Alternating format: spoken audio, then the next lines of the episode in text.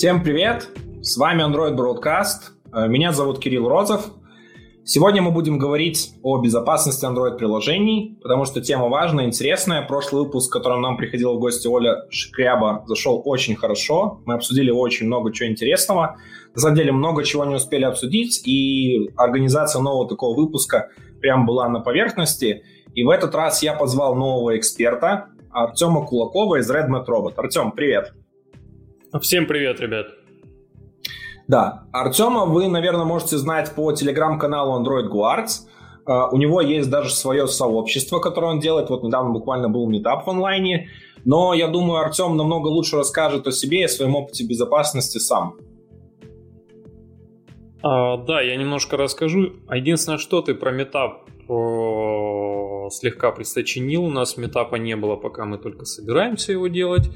А вот, если, если речь обо мне, ну, я довольно давно занимаюсь безопасностью в целом и безопасностью под Android в частности. Вот как я люблю рассказывать, я, я начал э, ломать приложения задолго до того, как начал их писать. А вот, ну и, соответственно, накопился определенный опыт в этой сфере, накопились определенные ошибки, а вот проблемы, решения.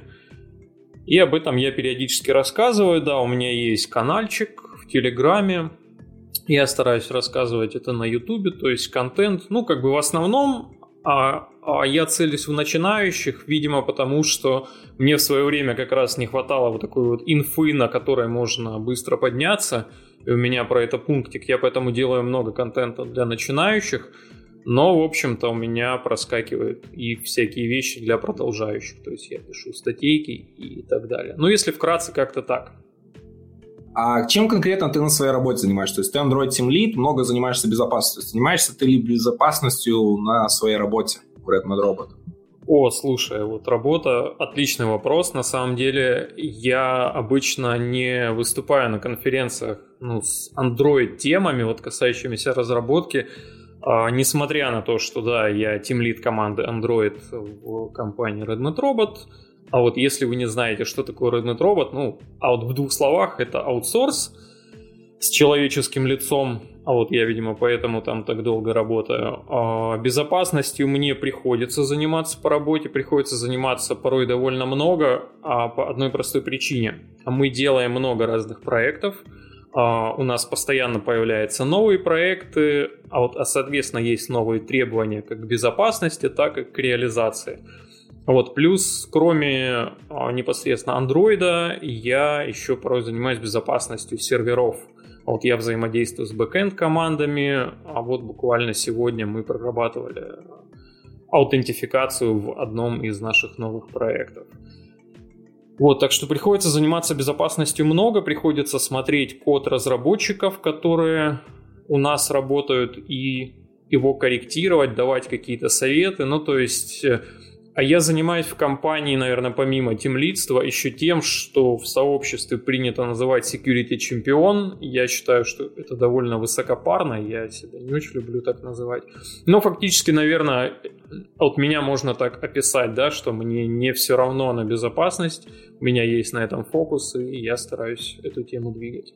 Сегодня мы э, с Артемом решили сделать такую подготовку и понять всем, дать такое понимание, вот как, с чего вам начинать, если вы хотите обеспечить свои приложения безопасностью. То есть, понятное дело, что 2 часа для этого мало, я думаю, даже 4 э, или 8 часов для этого было бы маловато. А, Артем, вообще, как много ты вот безопасностью, вот в тему безопасности погружен? Не совсем понятен вопрос. Можешь Я имею в виду, вот э, сколько ты копаешься в безопасности, вот изучаешь эту тему, развиваешь, смотришь применяешь на практике? Ну, слушай, если мы говорим про безопасность в андроиде, то у меня, ну, наверное, лет 7 я, наверное, суммарно занимаюсь безопасностью в андроиде. То есть, как я говорил, да, что я начал ей заниматься до того, как начал разрабатывать, а разрабатываю, не, наверное, больше вот, чем 7. Вот я разрабатываю лет 7, наверное, уже. Вот, э, а, так что, ну, как бы я достаточно в эту тему погружен, а, но, как ты понимаешь, в нашем любимом IT а вот нельзя раз погрузиться и, и быть таким счастливым погруженным, вот поэтому приходится постоянно апдейтить знания, постоянно выходит что-то новое, да и плюс сама по себе тема довольно глубока, и я постоянно что-то читаю, изучаю, какие-то практики пробую. Угу. Окей. А, давай мы тогда сегодня попробуем. Я вот прямо сейчас сделал map. А, да, я думаю, сейчас мне Даня поможет его пошарить. Да, вот смотри. Сегодня мы попробуем составить такой mind map, чтобы составить основные, основные ветки, проговорить них и вообще понять, вот, а, куда, что, что такое это безопасность, куда с ней нужно нам двигаться и в какие направления смотреть. Да. А, давай мы сначала определим основные векторы, про которые мы сегодня попробуем поговорить, разобраться. А, я думаю, смотри, со своей стороны я могу сразу накинуть это код, то есть защита нашего Java кода, Java Kotlin кода, ну, все, все, что в JVM у нас компилится. А, верно? Да, да, можно сказать. Да, так, давай э, будем так сразу писать прям защита Java кода. Вот. А следующий момент, это, я так понимаю, для меня лично важно очень, это защитить э, все, что связано с платежами. Э, платежи в приложениях. Ну, ну, это скорее подпункт, э, а я бы эту штуку генерализировал вот как защита данных пользователя. Это, это другая защита большая данных тема. Пользователя. О, давай, хорошо. Давай тогда ты будешь мне направлять. Вот. Да, защита данных, данных пользователя. Защита данных пользователя. Окей, какие еще важные направления есть, которые нам сегодня нужно будет рассмотреть? Да ты знаешь, на самом деле, ну, все наше программирование состоит из кода и данных, но а, оно, я бы сюда докинул, наверное, еще всякие базовые дисциплины, вот вроде того, что а, неплохо бы разбираться в криптографии, а вот хотя бы а. на базовом уровне. Ну, криптография, я думаю, это уже знание, да. То есть это вообще-то, это, наверное, к защите данных пользователей. Но мы именно говорим про части такие Android-приложения, вот, которые нужно защищать, которые мы разобьем. Давай, наверное, вот так мы в таком крыле будем говорить. То есть для меня это, смотри, то есть однозначно, что я могу сказать. Для меня это защита кода, именно защита кода, чтобы его не украли, как моя ценность, которую могут mm-hmm. украсть и что-то сделать с ним. Это именно в таком смысле. Потом, вот да, защита данных пользователя, что тоже то, что я пишу на диск, впрочем, это тоже не украли. Э, ну тогда Потом... пиши. А, да, а, да, давай. Еще защита каналов передачи. Так, э, защита, э, защита каналов, каналов передачи. Это мы говорим про сетевой слой, например, да? А, да, тут весь сетевой слой, вот включая там например, тот же Bluetooth, NFC и так далее. Например, ин, э, например, сервер. Да, да. да. Вот. Ну, это самое распространенное, самое, наверное, простое, что что может быть? А, да, да, давай так. Вот я сейчас сделал покрупнее, тут не написали. А, что еще есть такого важного? Давай я посмотрю, что я себе помещал в заметки даже заранее перед выпуском. А, деньги, защита коммуникации с серваком. Угу. Да. И, наверное, в принципе, это все. Код, деньги, ну, это, то есть... Наверное, ну, наверное да, слушай, я бы очень хотел бы деньги вот выделить отдельным mm. пунктом. Давай, меня ну, вот платежи... Давай, выделим. Безопасность платежей меня прям очень волнует. Безопасность э, платежей. И потом очень интересно, кстати, вот что ты рассказал, как, почему это именно защита данных пользователей, потому что, в принципе, это же защита транзакций каких-то, да. То есть, чтобы они дошли нас и никто не подменил нам их. Ну, это же а, данные. Вот. А, ну, хорошо. А, да, и еще, кстати, очень важная штука, которая у меня одна есть, э, которую бы мне тоже хотелось обсудить, это э, э, вот то, что, знаешь, как часто делают это злоумышленники, публикуют приложения а, альтернативного, там где-то через начинают АПКшки распространять. Вот, я бы тоже хотел сегодня это обсудить. Защита от альтернативных, от альтернативных АПК, давай назовем его так. Давай так, я просто предлагаю, вот смотри, и правда, вот давай накидывать а, а вот а уже потом финализируем. Вот я в эту доску зайду и, возможно, вот по итогам выпуска что-то пересоберем. Да, ребят, возможно, что-то есть у вас. Мы тут так сидим вдвоем с Артемом, размышляем. У вас что-то есть, вы можете нам сюда докинуть. Э, давайте э, докидывайте. Я надеюсь, что шрифт сейчас читается хорошо. Давайте мы тогда начнем. Если вдруг у вас появятся какие-то такие вот важные кор-темы и прочее, мы их докинем. Если не успеем э, обсудить сегодня, тогда Артем нам поможет это дополнить после. А если мы даже много еще не успеем обсудить, значит, будем просить Артема прийти к нам снова в гости и поговорить на эту тему у нас. Либо, я думаю, он будет видеть, что какие есть потребности у сообщества, и на своем канале это осветит даже. и можете посмотреть продолжение у него. Я думаю, что мы можем стартовать. Какая тема тебе ближе? Давай, с чего будем выбирать? С чего стартанет наша рулетка? О, да слушай, выбирай, какая тебе нравится. Вот тут о каждой из них можно много поговорить. А вот я давай просто сейчас дам буквально а, очень быструю вводную. А вот для людей, которые не совсем погружены в тему безопасности, я сразу хочу сказать, ребят, что безопасность это отдельная большая тема, да, а вот ваш капитан, и, а, и в это прям реально надо погружаться. Вот, то есть это вообще не похоже на то, что вы делаете каждый день как разработчик.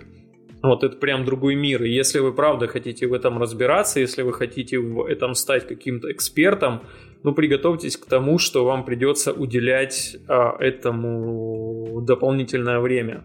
И, соответственно, чем больше вы времени уделите, тем, а, ну, тем большим экспертом вы будете. Все, у меня капитанская секция закончилась, выбирай тему.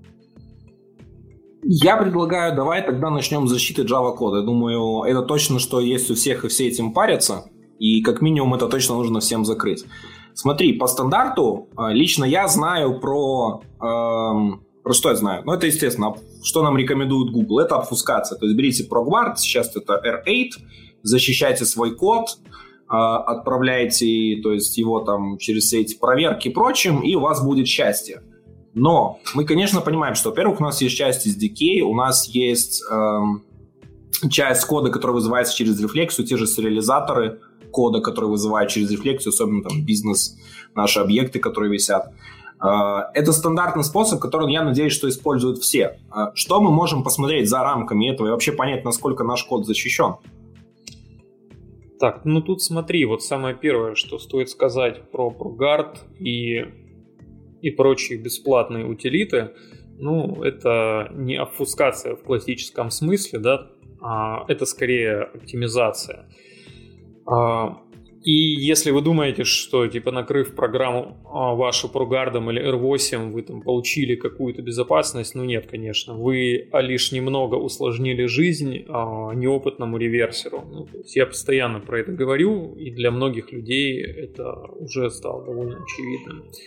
А, за границами от этой истории. На самом деле, ну, есть коммерческие всякие утилиты, которые позволяют офуцировать я ни одну из них рекомендовать не могу, но название скажу. А, я не могу рекомендовать, во-первых, потому что а, они а, не всегда имеет смысл их применять, но мы об этом чуть-чуть прям позже поговорим.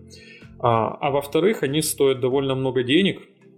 Итак, утилиты. У нас есть от того, вот от той же конторы, которая делает ProGuard, у нас есть DexGuard – и есть Dex Protector. Есть еще какой-то... Вот на букву А я, к сожалению, забыл его название, оно какое-то хитрое, но он, он не столь популярен, и поэтому не на слуху. А, чем отличаются вот те же самые Dex Protector или Dex Guard от обычного ProGuard или Raid? А, они отличаются тем, что помимо того, что они переименовывают классы в однобуквенные названия, они делают вот много всяких других штук. То есть они шифруют строки, например. Они вам могут как-то запутывать код, то есть э, они вставляют туда мусорные инструкции, они вставляют туда различные переходы а, и так далее. Зачем это делается? Вот это уже а, классическая обфускация, да, вот когда мы стремимся усложнить жизнь тому, кто будет это реверсить. А а вот потому что такой код, вот, который сильно замусорен, его смотреть статическим анализом, то, а, то есть просто открыть в декомпиляторе и смотреть на него довольно сложно. А, ну, как бы есть инструменты, которые позволяют это упростить и даже такой код подебажить, но сейчас не об этом. В любом случае, а вот довольно сложно понять, что происходит. И вот тут на самом деле начинается стандартная гонка вооружений, когда а, мы стремимся сделать взлом, невыгодным для реверсера. А, и просто если это какой-то там незадачливый баунти-хантер, он может просто забить. Но если это направленная атака на ваше приложение, если у взломщика условно бесконечные ресурсы, то, скорее всего, вам никакие протекторы не помогут. А, именно поэтому у меня есть вообще, когда мы начинаем говорить о защите кода, у меня есть э, один поинт. Он состоит в том, что а, пишите такой код, который а, сам по себе не будет представлять никакой ценности для злоумышленника. Это может звучать, ну, может быть, странно для кого-то, но на самом деле учитывайте всегда, что для мотивированного взломщика ваше приложение, ну, как бы, вот оно доступно, если там есть какая-то ваша интеллектуальная собственность в виде алгоритмов, от в виде каких-то других вещей, ну, ее точно извлекут. Так или иначе, ее извлекут. Поэтому а, вам, а вам нужно стремиться, вот, а вот весь такой код, который там представляет какой-то ноу-хау, например, это все нужно, конечно, переносить на сервер, а клиента делать максимально тонким. Вот, то есть чем тоньше ваш клиент, тем он более бесполезен для взломщика. Вот. А, а по защите кода, ну вот вот кратко, наверное, так. А вот дальше, может, есть какие-то у тебя вопросики? О, вопросики это интересно на самом деле. Сейчас я тут параллельно. А, смотри, а, вопрос типа делать тонкий клиент не всегда получается, потому что ты сам, думаю, видел, какой сейчас бум происходит всяких офлайн приложений, что хочется не только иметь возможность работать а, в онлайне всегда подключенным к интернету, но иметь офлайн доступ, то есть, грубо говоря, к своим же данным, каким-то выполнять операции, что-то сохранять и потом их отправлять. То есть, да, сервер это хорошо, но на самом деле, особенно туристические приложения, будут ты знаком с тем, что они очень часто много чего делают в офлайне и позволяют тебе делать, а, потому что просто интернет у тебя может быть дорогой или вообще его не быть. И на самом деле тут да, тут хороший вопрос, типа, что если у тебя прям вот приложение, которое можно сделать тонким клиентом, то вынести все на сервер очень хорошо. Но не всегда, к сожалению, получается. Uh, я, кстати, вот еще на самом деле был, был очень интересный кейс, который я слышал от ребят из Kotlin Multiplatform. Ну, из JetBrains они занимаются разработкой... Uh, они занимаются разработкой uh, этого... О, господи, Space. Space, и у них получается, mm-hmm. что мобильное приложение есть веб, и они шарят общий код. Ну, KMM, ой, это mm-hmm. Kotlin Multiplatform, KMP, все, все дела полагается, все круто. И они не могут, там, например, заопенсорсить Android-приложение, потому что шаринг код свой. вот такая веселая штука, например. То есть фактически, если у тебя есть э, мультиплатформенное приложение, то потенциально ты можешь взломать такое приложение одно и получить уязвимость, ну, что-то с сервака вытянуть. Думаю, вряд ли что-то получится атаковать, но а вдруг? Ну, вот теории тут, это возможно, да. Да, вот тут, кстати, очень интересный вопрос задает Воронин Сергей. Э, сильно ли обфускация влияет на производительность? А, вот, отличный вопрос. И вот на самом деле, если мы говорим а, а, про обфускацию через ProGuard, вот она скорее положительно влияет на производительность. Но а, очень правильный вопрос, вот потому что если мы юзаем что-то вроде DEX протектора, а вот весь этот мусор, а, все эти шифрования строк, все эти перестановки инструкций, все эти зашифрованные дексы, которые будут загружаться, ну, как бы, естественно, это все бьет по производительности. И, как я говорил от ранее, не факт, что эти инструменты вам нужно использовать. А я вообще считаю, что ну, эти инструменты, они нужны в очень ограниченном количестве случаев. А я буквально по пальцам могу такие приложения пересчитать. У нас э, в истории компании было, наверное, только одно такое приложение. Я не уверен, что я могу называть этого клиента, но было приложение, в котором мы использовали Dex Protector. И, и там это было оправдано. Но нигде более я не видел от адекватных причин его применения. А приложение какой направленности было, из какой сферы хотя бы, может, это поможет понять? Так, так, банк, не... ну, я имею в виду банк экономический, я имею в виду... А, это был финансовый сектор, да. Финансовый это был... сектор. Это был финансовый сектор. Ну да, то есть там, я думаю, всегда повыш... Э, требования в плане безопасности данных. Я думаю, а вот, кстати, на самом деле интересно, а у кого требования самые высокие? Вот финансовый сектор, это понятно. А есть ли требования у кого более жесткие в плане безопасности данных? Я думаю, что более высокие требования у всяких гос штук, а вот, ну потому что там 152 ФЗ, и, и там очень сильно можно по попке получить за его нарушение. Вот, и поэтому у всяких год штук, ну и, естественно, у тех, кто там с оборонкой завязан, вот там требования довольно высокие. А, но финансового сектора они, в общем-то, сопоставимы. Да и на самом-то деле, а вот требования к безопасности, а, они у всех заказчиков довольно схожи. Вот, то есть, ну, как бы все говорят, сделайте, чтобы было вот прям огонь. Ну, ну, а дальше уже выясняем, вот сколько заказчик за это готов платить, вот, потому что можно там навернуть кучу слоев, но не каждый захочет за это платить. Как-то так. Давай тогда попробуем дальше продолжить нашу майнд-мапу. Давай, я начал ее заполнять на основе того, что ты сказал. Смотри, э, стандартный способ защиты Java кода это обфускация. Ну, минификацию кода тоже написал, потому что, в принципе, его у, уменьшение делает сложнее. Я, кстати, на самом деле знаю прикольный довольно случай. То есть Facebook выкладывал много своих наработок. У них даже у Facebook есть свой оптимизатор э, DEX для Android, называется Facebook Redux. Вот. Он оптимизирует прямо код в DEX-файлах, а не на уровне Java байткода. Вот. А, это очень тоже прикольно. Потом они, кстати, вот такую классную вещь высказывали, а, и я тоже брал на заметку, пользовался. Когда вы а, прогоняете через обфускацию ProGuardance с одним и тем же словарем свой код, то он, в принципе, на выходе даст одни и те же результаты. То есть, грубо говоря, зашифрован будет одинаково. И, соответственно, если злоумышленник взломал одну версию, то ему довольно легко становится взломать и другую версию вашу следующую, потому что, скорее всего, изменения будут минимальны. Вот. Ну или как минимум ему что-то поможет уже понять. И они такую высказывали идею, как э, рандомизация словаря. То есть, что это значит? Когда вот пом... если вы используете ProGuard, он меняет имена всех ваших методов классов там на просто A, B, C, D, ну, A, B, C, D, и так, соответственно, по порядку берет. Но вот эти словари можно подменить. Вот вместо этого стандартного использовать свой, причем случайно его, то есть рандомизировать и подкидывать перед тем, как запускается ProGuard. И это на самом деле интересно, потому что у вас тогда получается вот такая еще более запутанная обфускация, которая не дает одни и те же имена для одного и того же кода.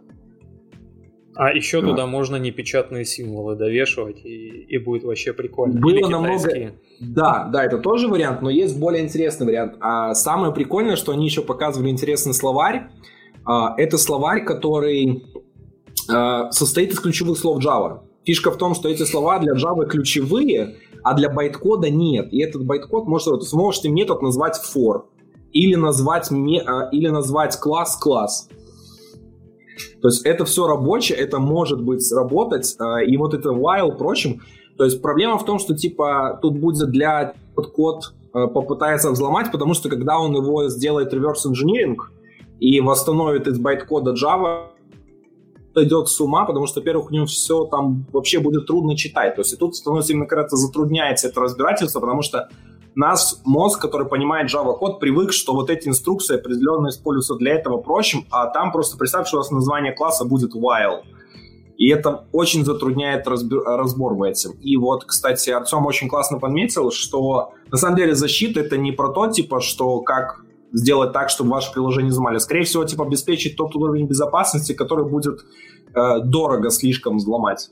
Потому что, наверное, нет того, чего нельзя взломать. Вопрос Абсолютно так, да.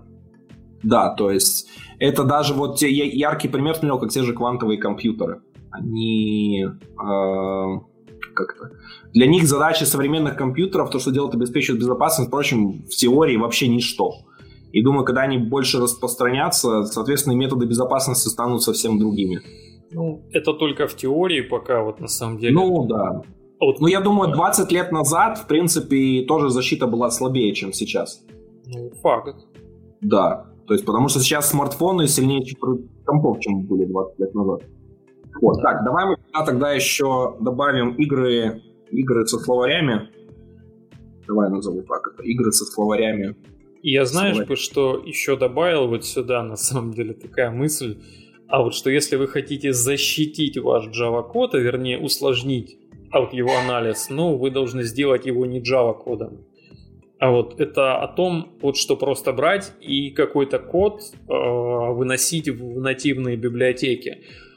Это не то чтобы супер защита для опытного реверсера, но, во-первых, э, э, всякие игры с ассемблером, а вот там все сильно лучше с защитами, вот потому что, ну, э, эта штука существует вот как бы тупо дольше, и, э, и больше наработанных практик. И, грубо говоря, ну вот типа всякие вот эти C++ истории, а вот как-то офустировать, паковать, а вот и так далее, гораздо больше инструментов, они гораздо более доступны, и поэтому, если вы хотите вот в это поиграть, можно выносить в нативные либы.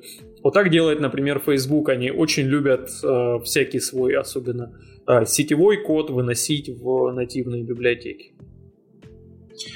Окей, так, смотри, э, еще у меня такой вопрос, в принципе, касательно Java кода. Это очень частая проблема. Всякие ключи, э, токены для сервисов. Например, там для работы стороннего сет-пати какого-то SDK тебе нужен API-ключ обычно. Вот, соответственно, он у тебя должен храниться в приложении. Очень часто его зашивают просто в строки. Вот. Но не все сервисы такие хорошие, некоторые сервисы не привязываются к какому-то определенному package-нейму, и просто дают тебе ключик, и вот, в принципе, с любого приложения своего используй. Фактически, если злоумышленник его вытянет, он может кинуть к себе этот ключик да. и попользоваться себе на солить в аналитику. Абсолютно точно. Вот, как от таких вещей за ним защищаться? Ну, короткий ответ никак.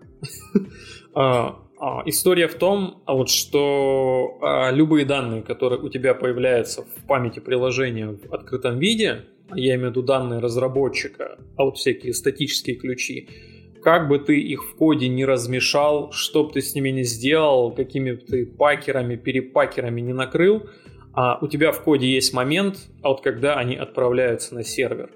И а, я могу даже это все не раскручивать, я просто захукаюсь на вызов а, сетевой, я из параметров этот ключ уже в собранном виде достану. Это одна из моих любимых историй а, а, про приватное API Инстаграма. Насколько я слышал, у них больше нет приватного API.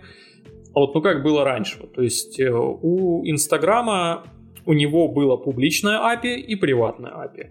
А вот публичное API у них была дока на сайте, можно было юзать его. А, и все с ним было хорошо, за исключением того, что оно не позволяло лайки накручивать и всякие прочие истории. Не позволяло оно это из-за тротлинга а, встроенного. Но для своего приложения а, мобильного они держали приватное API, вот, которое таких ограничений не имело или имело их сильно меньше. И, соответственно, одним из главных развлечений а, ребят, которые накручивали лайки, это было достать API-ключик из нового Инстаграма. Ну, а вот как я говорил выше, он был неплохо защищен, он был размешан в нативной библиотеке и все такое, но, опять же, один хук на функцию, которая возвращает этот ключ из нативной библиотеки, и вот вы уже пишете Python скрипт, который накручивает лайки. Такие дела. Вот поэтому, а, а, ну вот суди сам, вот что если даже вся мощь Фейсбука не смогла защитить свой API-ключ, то типа все. Слушай, на самом деле по поводу не хранить ключи э, в коде я знаю два решения. Первый это то, что ключи приходят динамически с сервака, и они сохраняются где-то, э, ну, шифруются, то есть и прочим, чтобы их, по крайней мере, нельзя было из кода приложения достать. То есть тебе нужно было бы тогда подменить. А защищать сетевой слой обычно делают или SSL пининг, э, или то есть какие-то другие проверки. Да, Один сейчас давай я еще скажу. Да, ну давай. давай, давай, давай ты лучше прокомментируй сразу, и потом я а, второй ответ. А я просто хотел вот эту историю прокомментить. Вот, во-первых, по поводу сервера, да, я этот способ всегда предлагаю вот тем, у кого никак. А этот ключ надо зашивать на сервер, но вот тут есть другие проблемы, о них можем попозже поговорить, но в целом это способ довольно рабочий, вот, чтобы не хранить а, эту штуку в, в коде. То, что касается SSL пининга, не панацея. Опять же, вот есть такое понятие, как модель злоумышленника. И вот модель, и вот модель злоумышленника, охотящегося за данными разработчика в виде ключей, это обычный реверсер. Он просто поставит твое приложение, открутит пининг, и, и весь трафик посмотрит. Ты от этого никак не защитишься. Ну, то есть пининг э, а, а, не даст тебе никакого профита. И, кстати, с этой же моделью, а вот если злоумышленник имеет возможность аккаунт создать, а вот на твоем сервере, ему в какой-то момент все равно прилетит этот ключ, если он не динамический вот для каждого пользователя. Вот, вот, то есть, как я говорил, да, у этого способа есть проблемы, есть решения, но это в каждом конкретном случае вот нужно смотреть на систему, вот нужно строить модель угроз и нужно понимать, от кого и что мы защищаем. Ну да, то есть на самом деле, типа, нужно понимать, типа, стоит ли овчинка выделки. Абсолютно. А, втор... Да. Второй, второй момент, который у меня был, это, а, который мы практику применяли, это хранение этих ключей в нативном коде. Вот. То есть они статически хранятся, но зашиваются в нативный код. Плюс хранятся не как строчки, а как набор байтов, как массив байтов. То есть шифруются, плюс еще э, шифрование их могло быть подвязано на какую-то строку. То есть, например, что эти ключи получались только когда пользователь там авторизуется, и мы их mm-hmm. шифровали с помощью этого ключа. И, соответственно, таким образом. Но там тоже, скорее всего, все это было связано получение сервака, прочим, ну, какая-то комбинация. Но, в принципе, а, получить строки из нативного кода сложнее, чем из Нет. обычного. Нет? Это, это неправда. Вот смотри, какой прикол. А, а вот смотря, что это за строки. Вот если это просто вот тупо строка в нативном коде, вот ну ты в консоли пишешь strings, имя библиотеки, а вот, ну, именно имя файла, и оно тебе показывает а, все строки в этой либе. А, а если так не получается посмотреть, можно взять какой-нибудь дизассемблер. Мне нравится Гидра, но если у вас много денег, можете взять IDA Pro, он поприкольнее, наверное, в целом будет. Но можно гидрой либо радаром, а вот чем угодно, открыть эту библиотеку и там поковыряться, там все у вас будет очень круто разложено по секциям, вот там будет секция данных, секция кода, и все строчечки смотрятся. А вот точно так же там смотрятся алгоритмы, по которым это все а, шифруется. Но вспоминаем пример с Инстаграмом у тебя все равно этот ключ в собранном виде появится в коде, чтобы улететь на сервер. Все. Угу. Слушай, а как-то можно передавать его не в виде строки? То есть есть ли такие практики? Да, а какая разница? Ну, ты можешь передавать его там а, под gRPC, да, вот в виде протобафа. Ну, я точно так же, я напишу Python скрипт, имплементирующий gRPC, вот я буду ключ передавать в виде протобафа и гадить тебе в аналитику. Ой. Так протобаф, чтобы расшифровать, нужна же схема его или нет? А, а, хороший вопрос. У тебя, а, у тебя схемы в приложении не будет, но у тебя будут PB-файлы так или иначе. Насколько я помню, я могу сейчас путаться. А, а ну так или иначе, вот смотри, то есть, а, если ты можешь послушать трафик приложения, вот даже если он бинарный, ты можешь его а, а, воспроизвести в самом вот худшем, самом в самом плохом случае, а вот ты можешь, а не удобный протобаф, а, а, а ну вот как бы делать, а взять какую-нибудь штуку вроде Wireshark, вот и просто сырой трафик, ну вот, вот это получить и сырой же трафик отправлять на сервер, да, вот мы все помним, вот у нас есть модель оси, и нам, и нам не обязательно вот действовать на шестом уровне, мы можем опуститься чуть-чуть ниже. Вот такие дела. Тогда заполнять наш mindmap дальше. Я вот уже добавил, что хранение строк в нативном коде не панацея. Тогда вот где нам хранить наши строки? То есть получается сервака API-ключи? Ну, а, а, опять же, с кучей оговорок, а вот если есть какой-то вот прям ключ, ну да, его лучше получить с сервака и лучше его в зашифрованном виде сохранить. Получается. А, но опять же, вот тут как бы стоит понимать, я еще раз повторю, вот, что надо смотреть на вашу конкретную задачу. А то вы потом скажете, вот типа, Артем сказал, вот типа с сервака ключи приходят, и это безопасно. А вот нет, ребят, по дефолту это не, это не безопасно. Вот надо как бы смотреть на задачу. Вот, потому что есть куча а, edge кейсов, ну вот типа у вас как я выше говорил, вот, да, что если а, я могу создать аккаунт на вашем сервере, а, и и у вас на всех юзеров один ключ API, ну, я просто создам аккаунт, я этот ключ получу, и все. И, толку вот, что вы сохраняете в зашифрованном виде его. Вот, поэтому тут надо а, изобретать защиту, уже отталкиваясь от задач. Так, смотри, очень интересный вопрос тут задает э, человек, Freest 008. Да, подходит ли Firebase Storage для хранения ключей или другой backend as a service? А, вот прикол в том, а я понял вопрос, он хороший, это, видимо, человек с бэкграундом бэкенд разработки, наверное. А, опять же, а, если у вас бэкенд, вы можете а, вот все свои секреты хранить в каком-то KMS, вот там в Vault, в, а, в, в Амазоне, вот где-то еще. В случае с клиентом основная проблема с такими ключами в том, что они так или иначе попадают в память приложения. Если это статический ключ один на всех, его злоумышленник достанет, где бы он у вас ни хранился. А вот именно в этом проблема. Угу. Окей, хорошо. Так, э, у меня тогда стоит вопрос, типа, а вот это вот привязывание ключей конкретно к этому приложению с этой подписью, оно работает? Потому что, например, так делает Facebook SDK. То есть да. у них ключи, они прям связываются с сертификатом подписи приложения. Это, вот, это хороший способ, и он работает вот до тех пор, пока не утек а, твой ключ подписи. Угу. Ну, если он утек, у тебя проблемы. Да. Ну, ключи да. подписи приложений довольно редко, наверное, утекают разные случаи бывают. Разные случаи бывают. Забыл где-то у нас на барной стойке, записал все пароли и, и сертификаты нет, файлик. Нет, нет. А вот ты напрасно так говоришь. Вот есть, да?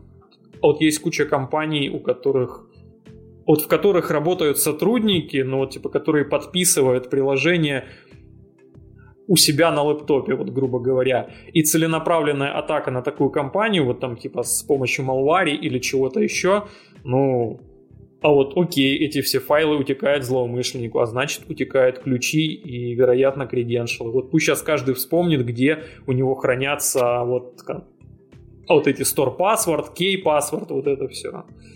Я могу сказать, что они у меня хранятся на компе, но все мы стараемся подписывать через CI, они у меня на компе скорее лежат на случай, если что-то случится с CI, мне нужно собрать локально сборку и подписать ее. Ну, ну вот о том и речь, мужик. И вот как бы а вот у тебя ключи утекут вот ровно в тот момент, когда... Так лучше, короче, где-то на, на зашифрованную флешку их хотя бы сохранить, да? Ну, как вариант, да. Я такие вещи храню в криптоконтейнере, а пароль храню в голове. Ну, блин, а это а голова, а голова. Голову пока не нашли способ, как сломать, только физически, да? Да, нашли, на самом деле. Ну да, вот тот... А вот как я всегда вот говорил, а вот что идеальная модель злоумышленника, реверсера, это товарищ майор с паяльником. Ну, то есть...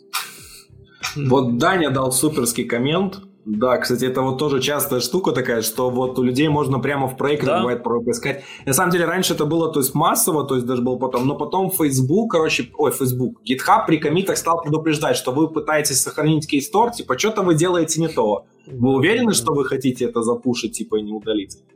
А, вот. Это, кстати, очень классно, они молодцы. Они даже, кстати, недавно добавили security чеки для проектов, но, правда, это работает для open source.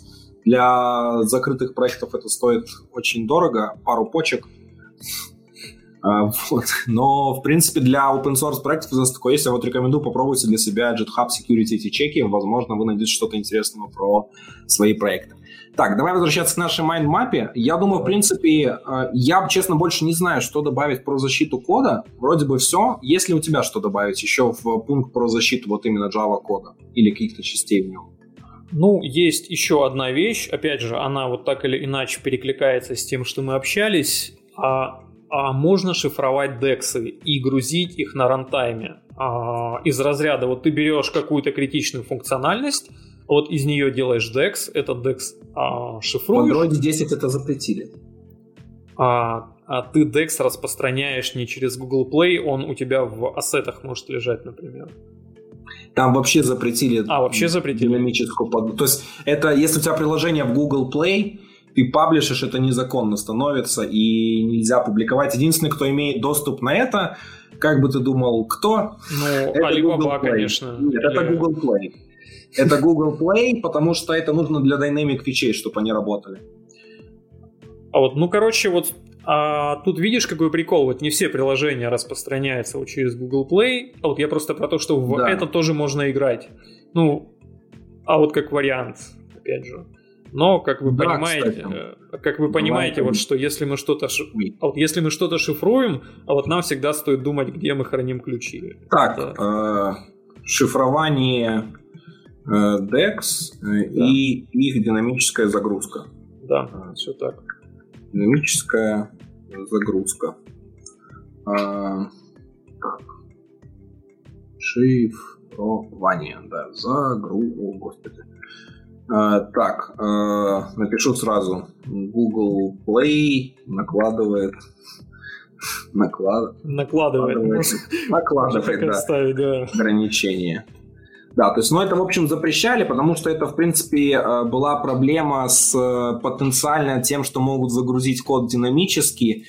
Там была, короче, какая проблема? Смотри, что вот эти дексы подменяли, и злоумышленники могли загрузить э, код с другого, то есть, ну, грубо говоря, подменить DEX оригинальный на сторонний и, соответственно, да, загрузить да, да. код, который им нужно. То есть, и там, в принципе, есть стандартная рекомендация, что если вы загружаете какие-то файлы там для игр, например, сеты и прочим, что вы всегда должна, должны их шифровать, э, чекать их там хэш, э, хэш, э, этот, хэш-суммы, прочим, грубо говоря, удостовериться каким-то способом, что это ваш файл, а не какого-то злоумышленника, который положил его по этому пути. Вот, вот эту историю о том, что они запрещают, она, в общем-то, давняя. Я просто, видимо, упустил из фокуса, что они, они запретили вообще любую загрузку. Вот, да, я помню историю... Было о, вот я помню историю про удаленную загрузку. Они говорили, вот, что удаленно вы код грузить не можете, иначе, иначе удалим из Google Play. Хорошо, так, слушай, мы уже очень много раз поднимали тему защиты сетевого слоя, и я предлагаю перейти нам в эту часть. Давай. Потому что, когда мы переходили прямо про ключи, все время у нас шло вот это что-то. Так, давай, защита передачи э, данных. Я думаю, в первую очередь нам нужно поговорить про все-таки бэкэнд, потому что, скорее всего, он сейчас практически во всех приложениях есть, без него никак. А, вот. А, как защищать нам это соединение, передачу данных на него, чтобы никто в нее не, не вклинился? Ну, самое основное, вот, что можно сделать в 2020 и далее годах, это обмен только по HTTPS. Ну, вот, вот это кажется тренд, это стандарт, и я думаю, что обмениваться по HTTP, ну, это, это прямо уже мовитон. Но а, а вот обмен по голому HTTP, он тоже не панацея, опять же. Потому что... Используют только HTTPS для начала. Да, да, HTTPS, его тоже можно замикнуть. А, и вот для того, чтобы этого не произошло, вам нужно применять такую технику, которая называется SSL pinning. А, очень многие снобы а вот критикуют название SSL pinning и говорят, что нет, это называется public key pinning, TLS pinning и куча других названий. На самом деле я как бы не сторонник придираться к словам. Вот обычно все эту технику знают под названием SSL Pinning. Это старое устоявшееся название. И вы можете его применять, вас всегда поймут. А, вот, а докапываться к словам, ну это такое себе. Вот, поэтому надо применять SSL Pinning. Как-то так. Так, SSL Pinning, да. А, смотри, я, он в Android 7.0 появился.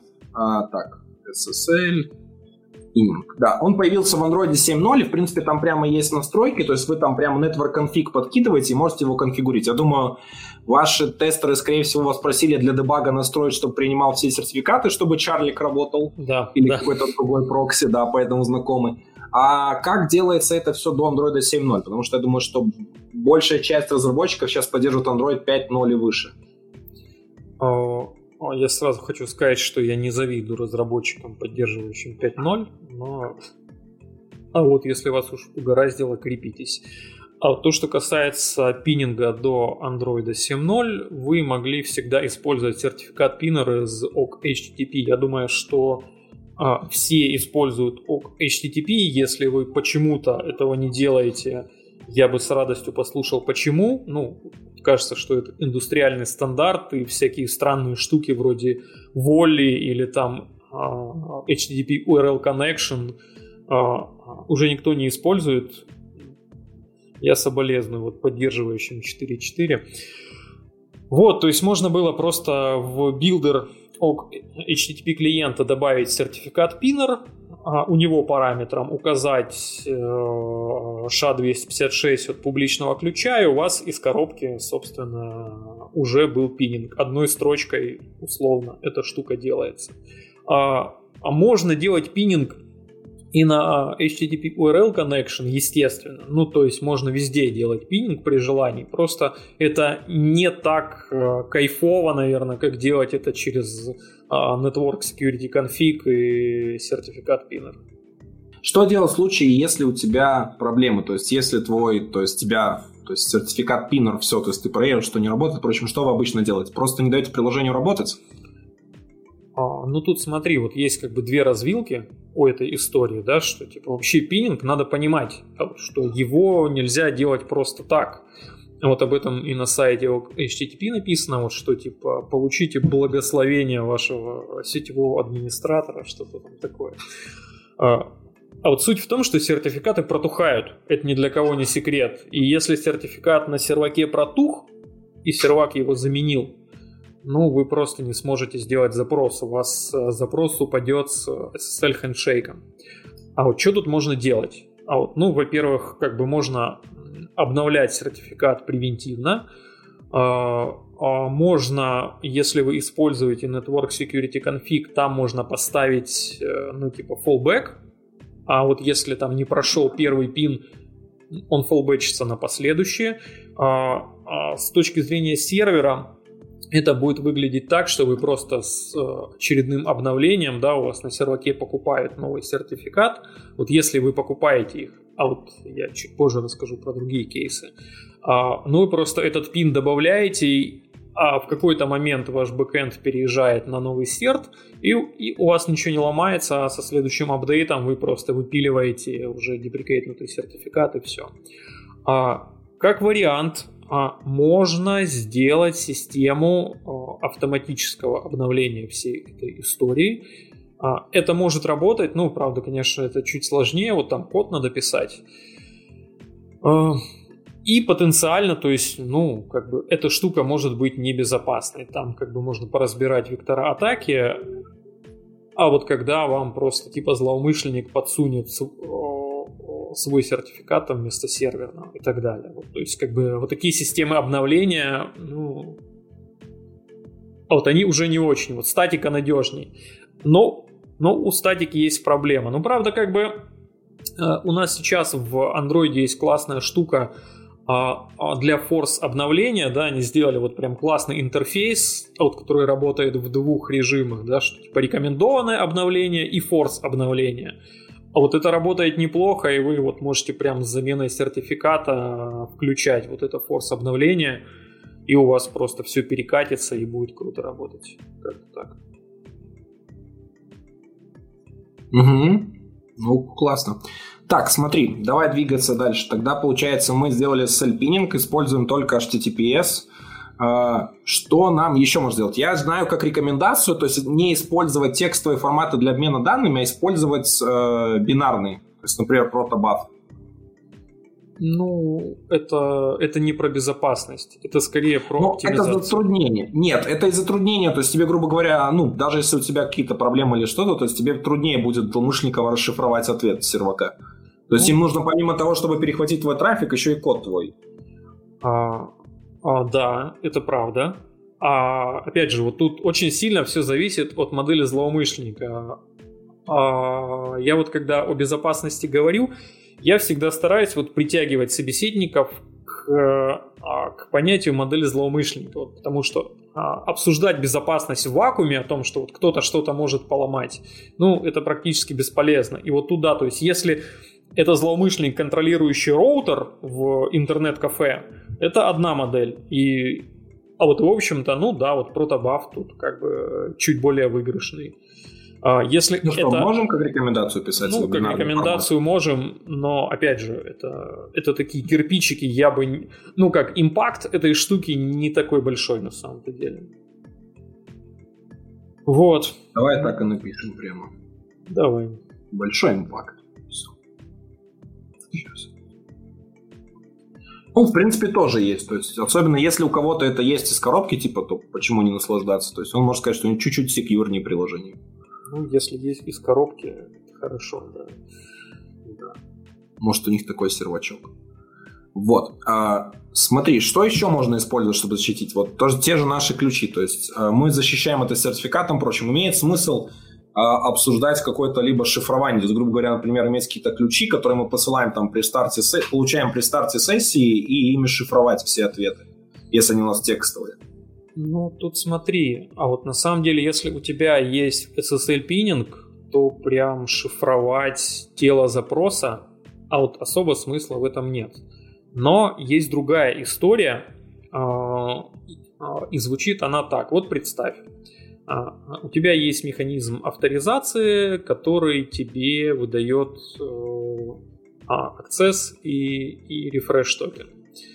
И вот суть в том, что э, у тебя это все на девайсе хранится безопасно, шифруется и так далее. Но у тебя не безопасен сам девайс, и в какой-то момент у тебя, собственно, утекает рефреш токен, и у тебя злоумышленник получает возможность с твоим рефреш токеном э, новые токены выпускать и делать запрос на сервер. А вот для того, чтобы эту штуку немножко митигировать, а, а можно сделать такую тему, как подпись запросов. Не шифрование, а просто цифровая подпись. А вот, естественно, для этого тебе нужно послать серваку ключ а, а, свой публичный. Вот. И по этому публичному ключу сервак, соответственно, сможет э, вот твою цифровую подпись запросов применять. Вот и в случае, если у тебя утек рефреш токен, а, а если только злоумышленник не всегда контролировал твой канал и не получил твой публичный ключ каким-то образом, потому что если получил, то вся схема ломается, понятное дело. А вот если он просто получил рефреш токен, он просто не сможет сделать запрос на рефреш на сервак, потому что он не сможет составить правильную подпись, ассоциированную с, с твоим ключом. Ну, а вот можно еще такую штуку сделать но это уже, а вот знаешь, копание в деталях, и, и надо думать, а надо ли оно, вот потому что эта штука, ну, она требует доработок бэкэнда, она требует понимать, что ты делаешь на мобильном клиенте, и вот обычному разработчику, ну вот обычному совсем, а вот условному а, а медлу, не интересующемуся безопасностью, я бы, наверное, в это не рекомендовал играть, потому что там куча подводных граблей. Окей. Так, давай мы еще тогда поговорим про бэкэнд. Смотри, мы не обсудили тот способ защиты, который Facebook применяет для своего работы со своим SDK. То есть, когда еще чекается сертификат приложения. Опять же, эту штуку ты можешь делать, но зависит от, от модели злоумышленника. А если у меня, ну, как бы стоит задача прикинуться приложением Facebook, а вот я хочу условно написать какой-нибудь там накрутчик чего-нибудь, ну, я могу просто, если этот сертификат зашит в приложение, я могу просто его вытащить э, и положить рядом со своим Python скриптом. Если... Сертификата нет приложения, нет, подожди, смотри, то есть у них получается как то есть идет? У них тебе выдается API-ключ, и он привязан к твоему предлож... Э, приложению и подписи его то есть которым подписано, то есть. А, и он просто чекает контрольную сумму. И когда а. идет обращение в Facebook, то есть он смотрит, что вот если у меня этот API-ключ, значит с ним должен быть такой сертификат, то есть такой контрольной суммой. Вот. А плюс у них есть еще большой э, такой, скажем, обход всего этого, они имеют такое хорошее свойство, нечто подобное, чем как Google Play, то есть у них есть, если Facebook у тебя установлено приложение, то их SDK работает не само напрямую, а через это, э, через Facebook приложение. И дополнительные проверки есть там. То есть они сами себе доверяют. То есть нечто подобное, как Google Play сервисы. Угу, угу. Вот. Ну, ну, опять же, вот я говорю, эта штука может работать, я просто вот эту конкретную защиту не копал, а вот, но как бы наверняка, да, вот какого-то большинства кейсов оно тебя закроет. Вот я просто тебе сейчас смотри, вот как бы не зная деталей защиты, вот я тебе не готов сейчас в прямом эфире генерить какие-то вектора атаки, а, а, а вот уж тем более дизассемблировать в уме и, и говорить, где... Ну, нам нужно понять, куда нам стоит смотреть, чтобы защититься. Мы сейчас, да, понятное дело, что мы не можем приду... ну, мы не можем знать все векторы атаки, но постараться защититься, типа, основными средствами у нас есть задача. А я бы тут, знаешь, бы что делал на самом деле? Я бы лучше использовал не, а, не подход Фейсбука, возможно, а, а, а что-то более стандартное из разряда вот Safety Net, например. Это как раз такой, ну, вот типа встроенный условно механизм по аттестации, вот который включает в себя вот как сервера Гугла, так и твой бэкэнд, и вот как раз позволяет, ну, как бы более или менее убедиться, что запрос пришел от твоего приложения. Ты прям меня опередил буквально вот на одну идею. Да, я вот как раз хотел сказать, что есть Google API, частью которой является Google Play Services, SafetyNet. И да, да. я его хотел еще, кстати, я уже добавил тему рута, там уже писали про нее, да, я вот понял, что мы еще тему рута не закрыли. То есть вопрос типа там скорее больше обсудить, как, что с ней делать, если ты определил, что у тебя root. Вот. Так, тогда давай еще бэкэнд добавлять, то есть э, проверка, э, как, мы, как это правильно сформулировать? Э, проверка, довер... Э, можно ли доверять домену, там так примерно это звучит, то есть там проверяются домены, проверка а домена. А не-не-не, вот смотри, SafetyNet, оно, оно про доверие девайса, оно про некую аттестацию девайса. А, сейчас, подожди, давай прям загуглю, потому что я помню, там разные, там набор API есть Google SafetyNet, который... То есть есть Attestation API, вот. Да. Да, есть другие API, то есть там разные просто есть. Там в Google, uh, то есть там входит вот Attestation, Safe Browsing, Recaptcha и Verify Apps. То есть 4 API. А, оно вот. не все для нашей задачи, вот кроме аттестейшена, бесполезны. Вот смотри, ну, а, а, ну, типа рекапча это это ты картиночку вводишь, понятное дело. Вот Verified Apps это, это кусок а, аттестации, он смотрит, вот что у тебя рядом с этим самым, с приложением, а вот не живет что-то странное, а вот как раз attestation, оно проверяет, ну вот насколько вот там твой девайс не скомпрометирован, с которого запросы происходят. Угу. Ну вот, давай, я прям добавил SafetyNet uh-huh. Attestation API. Давай мы будем тоже его иметь в виду. Хорошо. Я думаю, наверное, в принципе, с этой темой мы обсудили все, что такое стандартное можно было применить, и самое распространенное, либо далее.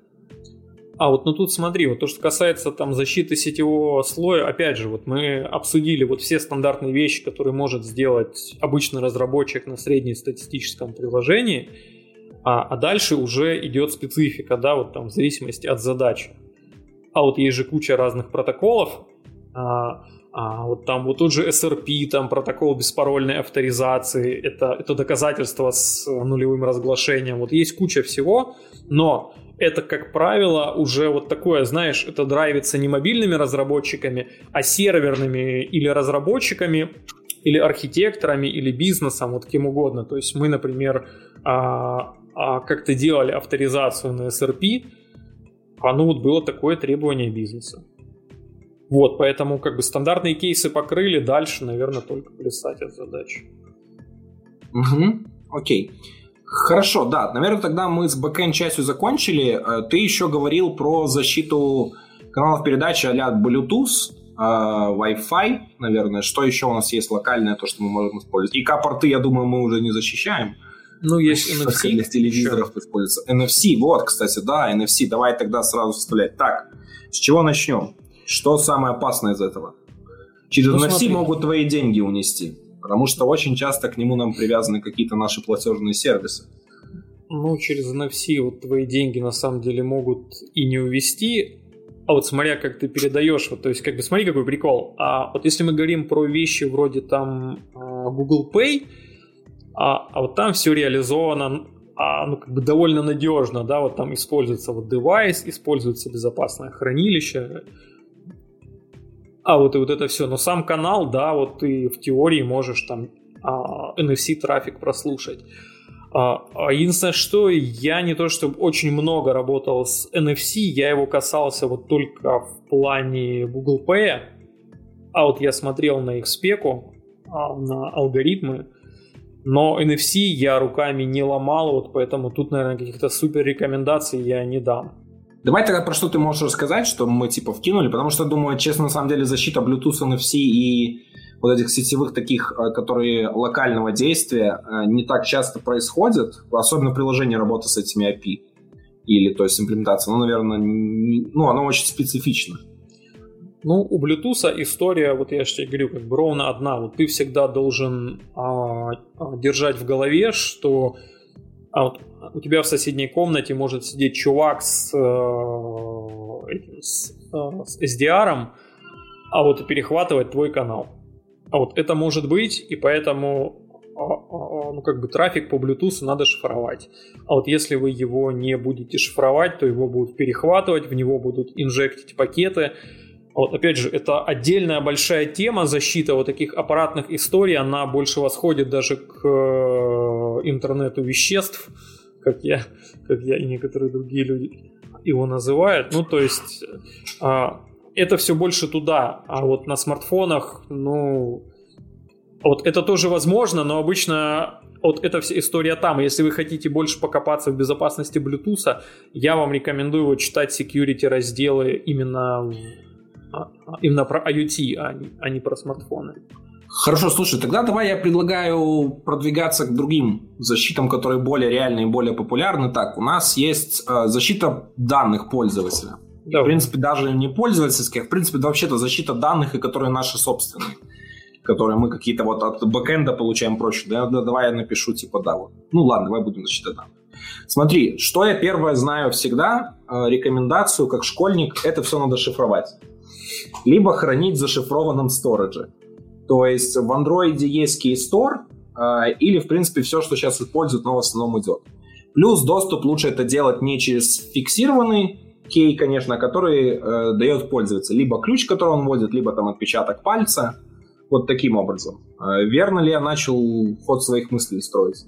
А, а ты начал верно, но потом, как мне показалось, ты немножко намешал всякого. А вот, но, ну как бы давай с этим разбираться, смотри. А, из того, что ты сказал, да, верно, данные надо шифровать, а, а вот если вы что-то храните, а, ну как бы это надо шифровать. И, а, и спасибо Гуглу, ну вот типа в 2020 году это вообще бесплатно для любого разработчика. Вы просто втягиваете библиотеку Security Crypto а, и навсегда забываете про вопрос шифрования вообще. А, а, вам никогда а больше не надо разбираться в криптографии, а вот за вас будет разбираться Google. И поэтому, если вы какие-то данные храните, ну, как бы просто используйте шифрованное хранилище и все. А, а если же вам нужно что-то более сложное, опять же, у Google есть библиотека Ting, она позволяет много чего делать, связанного с криптой. Она позволяет делать цифровую подпись, она позволяет делать э, Mac, она позволяет а вот делать всякое шифрование разное. А вот для более сложных кейсов можно использовать ее. Идем дальше. Keystore. А, а, что это вообще такое? Ну, так, это... храни данные в Keystore. Я могу как пункт вносить? Нет, не можешь. О, а я хотел. А я, а я расскажу сейчас почему. Смотри. Давай. А, а, это одно из, наверное, популярных заблуждений. А оно у меня тоже было, ну вот типа на старте там какого-то раскуривания андроида. А в отличие от Apple Keystore, ты не можешь в андроидном Keystore хранить рандомные данные. Это, штуль, эта штука только для ключей. Вот это в Keystore ты можешь взять и, а, Apple и положить какую-то строчечку дивную, там пин-код или что-то еще. И это будет сохранено в, а, в безопасной области. В Android ты так делать не можешь, и ты можешь там хранить только ключевой материал. А, но вот это тоже само по себе хорошо, а вот ты, а ты просто ключи хранишь в Кисторе, этими ключами шифруешь, э, э, соответственно, свои данные. И в чем бонус этой схемы, вот чтобы хранить ключи именно в Кисторе, а не где-то еще? Они никогда не появляются в памяти приложения. То есть, когда вы выполняете операции шифрования с, а, на ключе из Кистора, а вы можете даже вот ради интереса, вот там сегодня или сегодня поздно будет уже, а вот сделать это завтра, завтра пятница, отличный день для этого. А, а вы просто возьмите и вот код э, шифрования, вот там где сайфер создается, вот это все, вы просто попробуйте посмотреть. А можете ли вы вот в дебагере этот ключ перехватить? И вы очень удивитесь, ну, видимо, вот если никогда до этого не делали, а вот что сделать вы этого не можете. У вас вот вроде есть примитив ключа, он вроде даже объект, но сам ключ вы там не найдете. По одной простой причине. Этот ключ, он находится в защищенной области, которая называется Trusted Execution Environment. Очень длинное название, не люблю его произносить. И у вас ключи всегда находятся там. И фактически операция шифрования, она делает вызов а, а, ну, скажем так, кусочка кода оттуда, и, и, и уже там все шифруется, и только потом зашифрованные данные у вас появляются в памяти. А, именно этот механизм обеспечивает сохранность и надежность ключей, которые хранятся в истории. И вот как раз библиотека Security Crypto от Google, о которой я говорил раньше, она для хранения ключей использует Keystore. Она это делает сама, она это делает умно, вам думать про это не надо, вот просто берете, шифруете, наслаждайтесь. Вот. Mm-hmm. Это да, Google недавно еще сделал библиотеку в Jetpack, uh, Encrypted Shard Preference, и там uh, secu- а Android X Security, да, вот, Android X Security называется она, да. И там есть как раз эти Encrypted Shard Preference и, и Encrypted file. file, да, вот две сущности, которые как раз-то используют. Это если а, а причем там была проблема, что они сначала сделали только с поддержкой Android 6.0, потому что на Android 6.0 выше была поддержка Keystore или асинхронного шифрования, или синхронного, я не помню.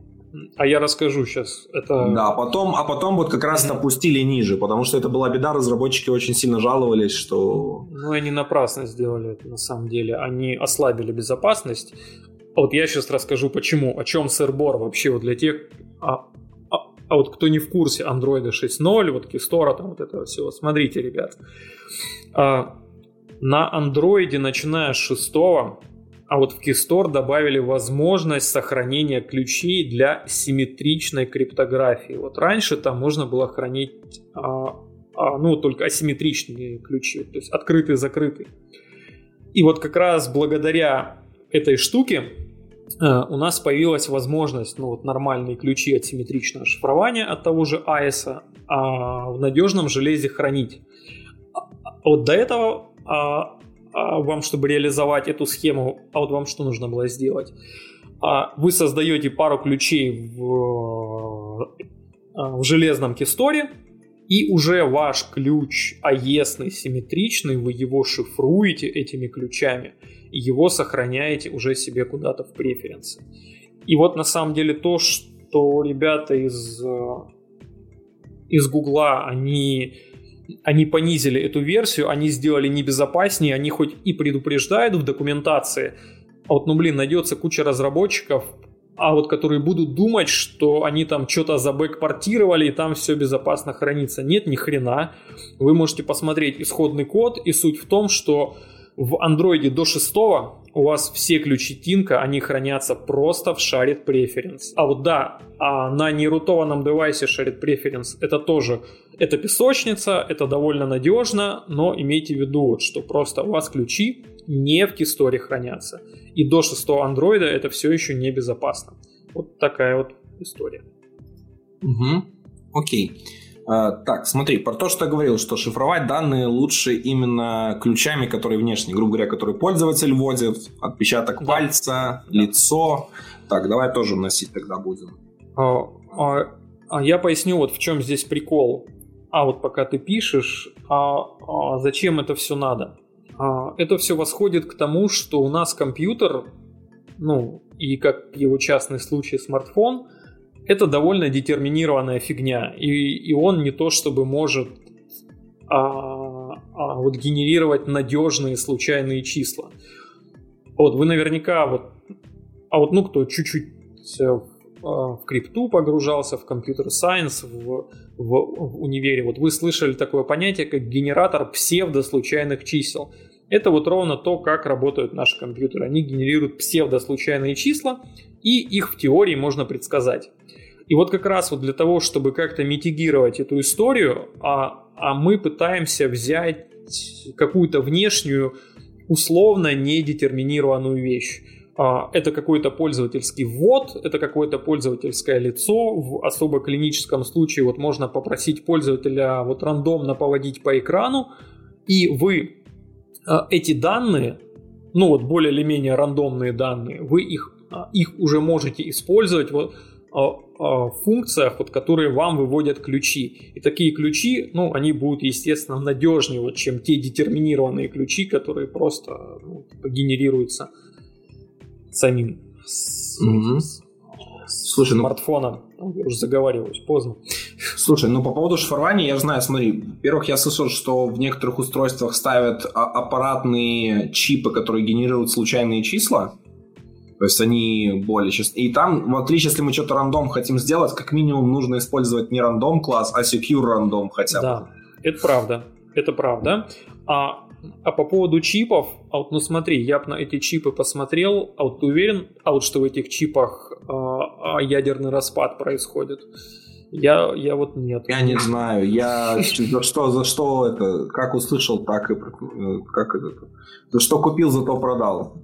Ну, а, а вот, возможно, специальные чипы есть. Я, а, а вот я честно о таких не слышал, и они, вероятно, вот даже работают, потому что их делали а вот люди, которые явно умнее, чем я. Но на самом деле мне все еще кажется, вот, что а, а, вся вот эта компьютерная история, она довольно детерминирована. Вот. Эти чипы, они могут быть лучше только тем, вот, что это отдельное железо, у него отдельная какая-то энтропия, и оно, ну, как, а вот и оно не находится в одной связке, вот типа с системой, а значит оно более рандомизировано. Вот в это я готов поверить. Но вот в то, что там как бы истинные рандомные числа, ну хз, может быть. Хорошо. Смотри, еще есть такая штука, что кейсторы зачастую сейчас модно делать аппаратными. То есть тот же Google, они всегда хвастались своими чипами Titan M да. в пикселях. Вот, которые прям там очень крутые. Причем недавно они еще сделали для бюджетных устройств там какой-то спецалгоритм свой, который довольно эффективно работает и шифрует все эти данные софтовые, то есть без аппаратной начинки. А, вот. Насколько это вообще штуки эффективны?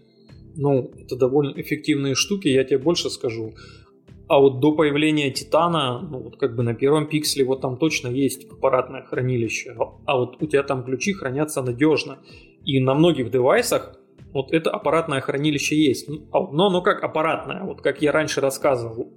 А, а вот что есть такая штука, как как Trusted Execution Environment. И вот ключи хранятся в этой области, условно недоступной системе, да, и, а вот и можно сказать, что они хранятся надежно. Вот, естественно, Титан и ему подобные штуки, вот это выводят на новый уровень. Ну, как бы в э, яблочных девайсах это появилось уже очень давно. Эта штука называется Security Enclave. А вот там давно отдельный чип. Но да, это, это более безопасно, конечно. Угу. А вот эта система самсунговская, я думаю, ты слышал Samsung э, Knox или Knox, Knox правильно? Да, Knox. Knox. Вот. Samsung ей очень хвалится, даже какие-то наработки по безопасности оттуда. Google официально говорила, что они вот вместе над безопасностью новых версий Android работали совместно с Samsung, используя наработки оттуда. А, это пиар или действительно Samsung Knox имеет под собой что-то такое интересное? Ты знаешь, а, вот тут, наверное, я не настоящий сварщик, то есть я а я про Knox читал, но я вот не то, чтобы его как-то там вот сильно руками трогал. А, а я слышал, вот, что ребята много ресерча проводят, а вот я видел их а, а, их документы, и то, что они пишут, ну да, это выглядит хорошо. Но как оно работает, вообще, знаешь, у меня, как и у любого, наверное, Android-разработчика, есть такая маленькая толика недоверия компании Samsung а вот за все то, что они с нами сделали, поэтому не знаю, я не буду хвалить Нокс. Я, я не знаю, что там. Угу. Хорошо, слушай, тут, кстати, задают очень вопрос интересный. Я прямо сегодня на эту тему читал статью. Андрей Деркач вот спрашивает, а как насчет э, качества шифрования вообще в Android X Data Store, который вот нам предлагает новую библиотеку на замену Shared Preference? О, отлично. Я помню, там по шифрованию ничего не было. Единственное, что из шифрования есть, это только протобаф. От, отличный вопрос. А, а, я когда увидел ну вот эту новую библиотеку, да, вот я люблю всякие хранилища данных, мне очень нравится копаться в этом, а вот я сразу пошел смотреть, а что там с шифрованием у них. И на самом деле я был очень удивлен тому, что шифрованием там нет ровным счетом ничего, из коробки, я подчеркиваю. А, а, это просто, ну вот как бы типа безопасные преференции, а вот и просто хранилище на базе протобафа. Но, а вот ребята подумали, видимо, а вот или просто привычка, или правда подумали о том, что кому-то нужно будет с этими данными что-то делать. И они предоставили ручки, а, а, ну типа вот ты можешь написать свой сериализатор. А если ты можешь написать свой сериализатор, значит ты можешь это дело зашифровать. А, а, что, собственно, мной и было сделано, я это выкладывал у себя на канале, у меня на гитхабе а вот лежит репозиторий, который так и называется Secure Data Store, и там лежит фактически POC, а вот в котором показано, как шифровать ну, вот, вот этот новый Data Store. А, там используется библиотека Tink, А вот, то есть никакого космоса, никаких моих ноу-хау изобретений. Я просто взял два инструмента, их соединил, вжух, и все работает. Вы можете сделать так же. Я вот ссылочку на да, да, это скинул ну, чатик и показал. Это не библиотека, это скорее example. Э, ну, на самом деле, вот э, последние API Гугла радуют тем, не насколько они хороши, а насколько тем они, насколько они расширяемы, потому что в них да, можно да. все ставить. И это очень хорошо. А, так, а, по поводу Data Store ответили, Data Store небезопасно. А, по поводу защиты данных пользователя, что мы еще можем сюда добавить? А, тут смотри, на самом деле есть такая большая философская тема относительно защиты данных, вот что самые защищенные данные это данные, которых нет. И, а, и вот о чем я здесь говорю? О том, что если есть какая-то sensitive инфа, которая в каком-то виде она должна появляться на клиенте, то ее нужно хотя бы маскировать.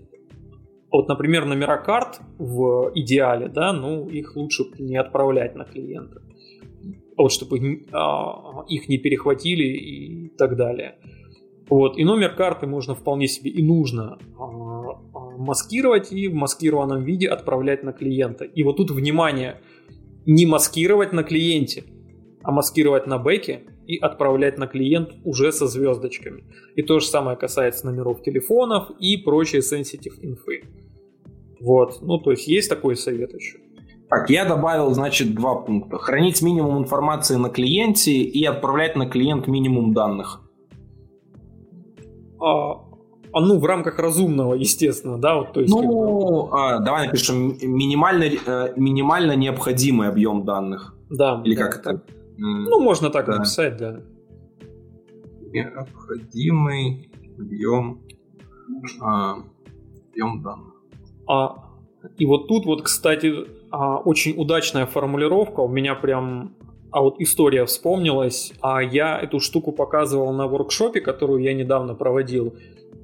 А вот о том, что у вас бэкэнд может быть излишне болтливый из разряда, а вот вам нужно из объекта два поля, а ну, вот, например, имя пользователя, да, и, и его аватар, а вам бэкэнд вот отправляет весь фарш, да, он там отправляет вам права пользователя, вот а, ну, как бы еще, еще, еще вот, вот эти штуки, то есть если вы глянете мой воркшоп, я на DevFest про это рассказывал, и там вот этот пример есть о болтливом бэкэнде.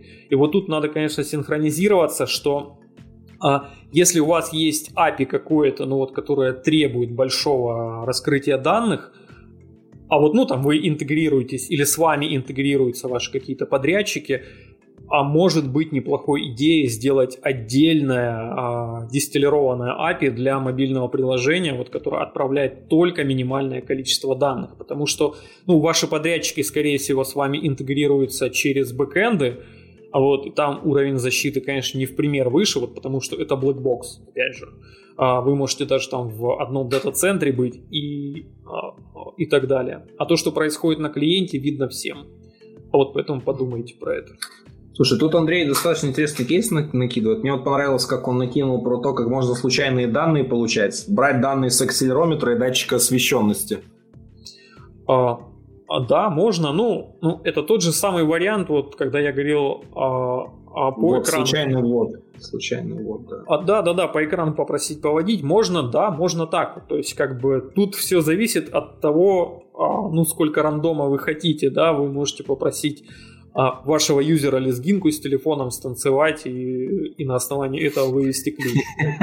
Это, кстати, нестандартный способ получения ключа. Да, да, самый безопасный ключ. Я думаю, если приложение для Кавказа, оно может зайти такое. Приложение фигня, но ключ шифрования создается вай. Так, а, и еще вот Андрей тоже, кстати, очень классный кейс накидывает в, э, в силу современных вот этих тенденций. Мультиплатформа. А, смотри, у нас сейчас, наверное, два самых популярных мультиплатформных решения это Kotlin Multiplatform Mobile и Flutter. Uh, смотри, то есть фактически Kotlin Multiplatform Mobile — это реализация на каждой платформе. Тут вот вопрос такой, что отдавать ли шифрование на откуп каждой платформе или писать какое-то common решение? А, а, вот тут смотри, а, самый, ну, вот самый адекватный способ а, а, как мне кажется, вот если ты хочешь и профит от мультиплатформы получить, и получить безопасность, это написать общее шифрование, а вот но ключи хранить в платформ-специфик механизмах. И вот это будет самое правильное. Вот потому что как бы современная криптография, она вся базируется на секретности ключа, а не секретности алгоритма. И вот поэтому ключи надо хранить надежно. И вот в случае с КМП или Flutter, а вот лучше написать два модуля, один из которых будет работать с кистором Android, а второй с кистором iOS, ну, ну аналогично на КМП. И вот это будет супер тема. Угу. Да, ну потому что я тоже думаю, что это все-таки вещи такие платформенные, да. как UI, которые очень специфичны. А, вот, кстати, у меня сразу второй вот вопрос возник. А вот мы про, когда говорили про код, вот мы про Flutter так. А Fla, вообще, насколько вот Flutter, он же в нативный код компилится, прочим. Обеспечивает ли он лучше защиту данных и прочих всех вещей у пользователя? опять же, смотри, вот до прям а, реверса флаттера я пока не добрался, к сожалению. А, этот тренд, он только силу набирает, а вот, ну, что я видел о флаттере, да, что там, а вот уже ребята нашли способ открутить SSL-пининг у флаттера, а вот, ну и, соответственно, как бы, а, если он компилируется в нативный код, ну, окей, компилируется. Вот нативный код, вот мы уже 50 лет как умеем реверсить. У нас есть и Pro, у нас есть Гидра и все остальное. Ну, вот это вопрос а, квалификации, да, вот понятное дело, что а вот обычный Java Bounty Hunter, да, вот который а ну вот как бы привык какие-то простейшие баги на HackerOne искать, ну, скорее всего, ему с Flutter будет, наверное, сложнее. Но тут я, опять же, не настоящий сварщик, Flutter я пока руками с этой стороны не трогал. Угу. Так, хорошо, давай тогда возвращаться к нашей мапе. А, мы, в принципе, поговорили про шифрование, про использование минимум данных на клиенте, вообще прочего. А, что еще такого есть а, из э, шифрования? Я думаю, кстати, я думаю, что стоит обращать еще внимание на сторонние библиотеки, которые, возможно, что-то могут делать не то. Но это, в принципе, для всего. Это и для кода касается, вообще для всех слоев безопасности. Да, это очень хороший поинт, и причем всегда стоит держать в голове две вещи. Первое, что если библиотека open source, это еще не значит, а, ну вот что все ее код посмотрели, и вот там точно все безопасно. Вот поэтому если у вас какое-то security critical приложение, то всегда а, всегда проводите самостоятельный аудит кода. Я так понимаю, нам нужно прям добавлять следующий раздел, тут какое-то прочее. Вот, вот это, а, это первый момент. А второй момент, о котором я хотел сказать, и о котором на самом деле, ну, вот почему-то не все думают, ну, а вот и я не думал об этом когда-то. А, всегда смотрите на лицензию а, библиотеки, которую вы юзаете.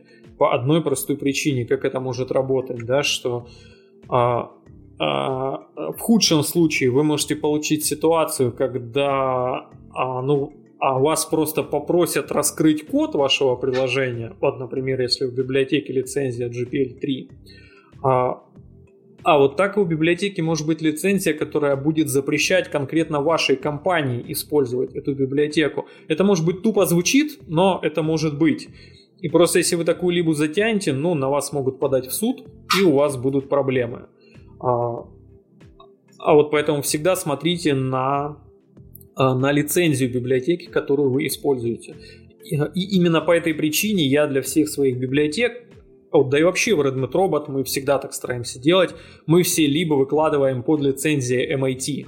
Это, это самая демократичная, а, а, а, по моему мнению, лицензия. Она людям спокойно позволяет использовать наши решения, не заморачиваясь вот о том, что мы потом их будем преследовать.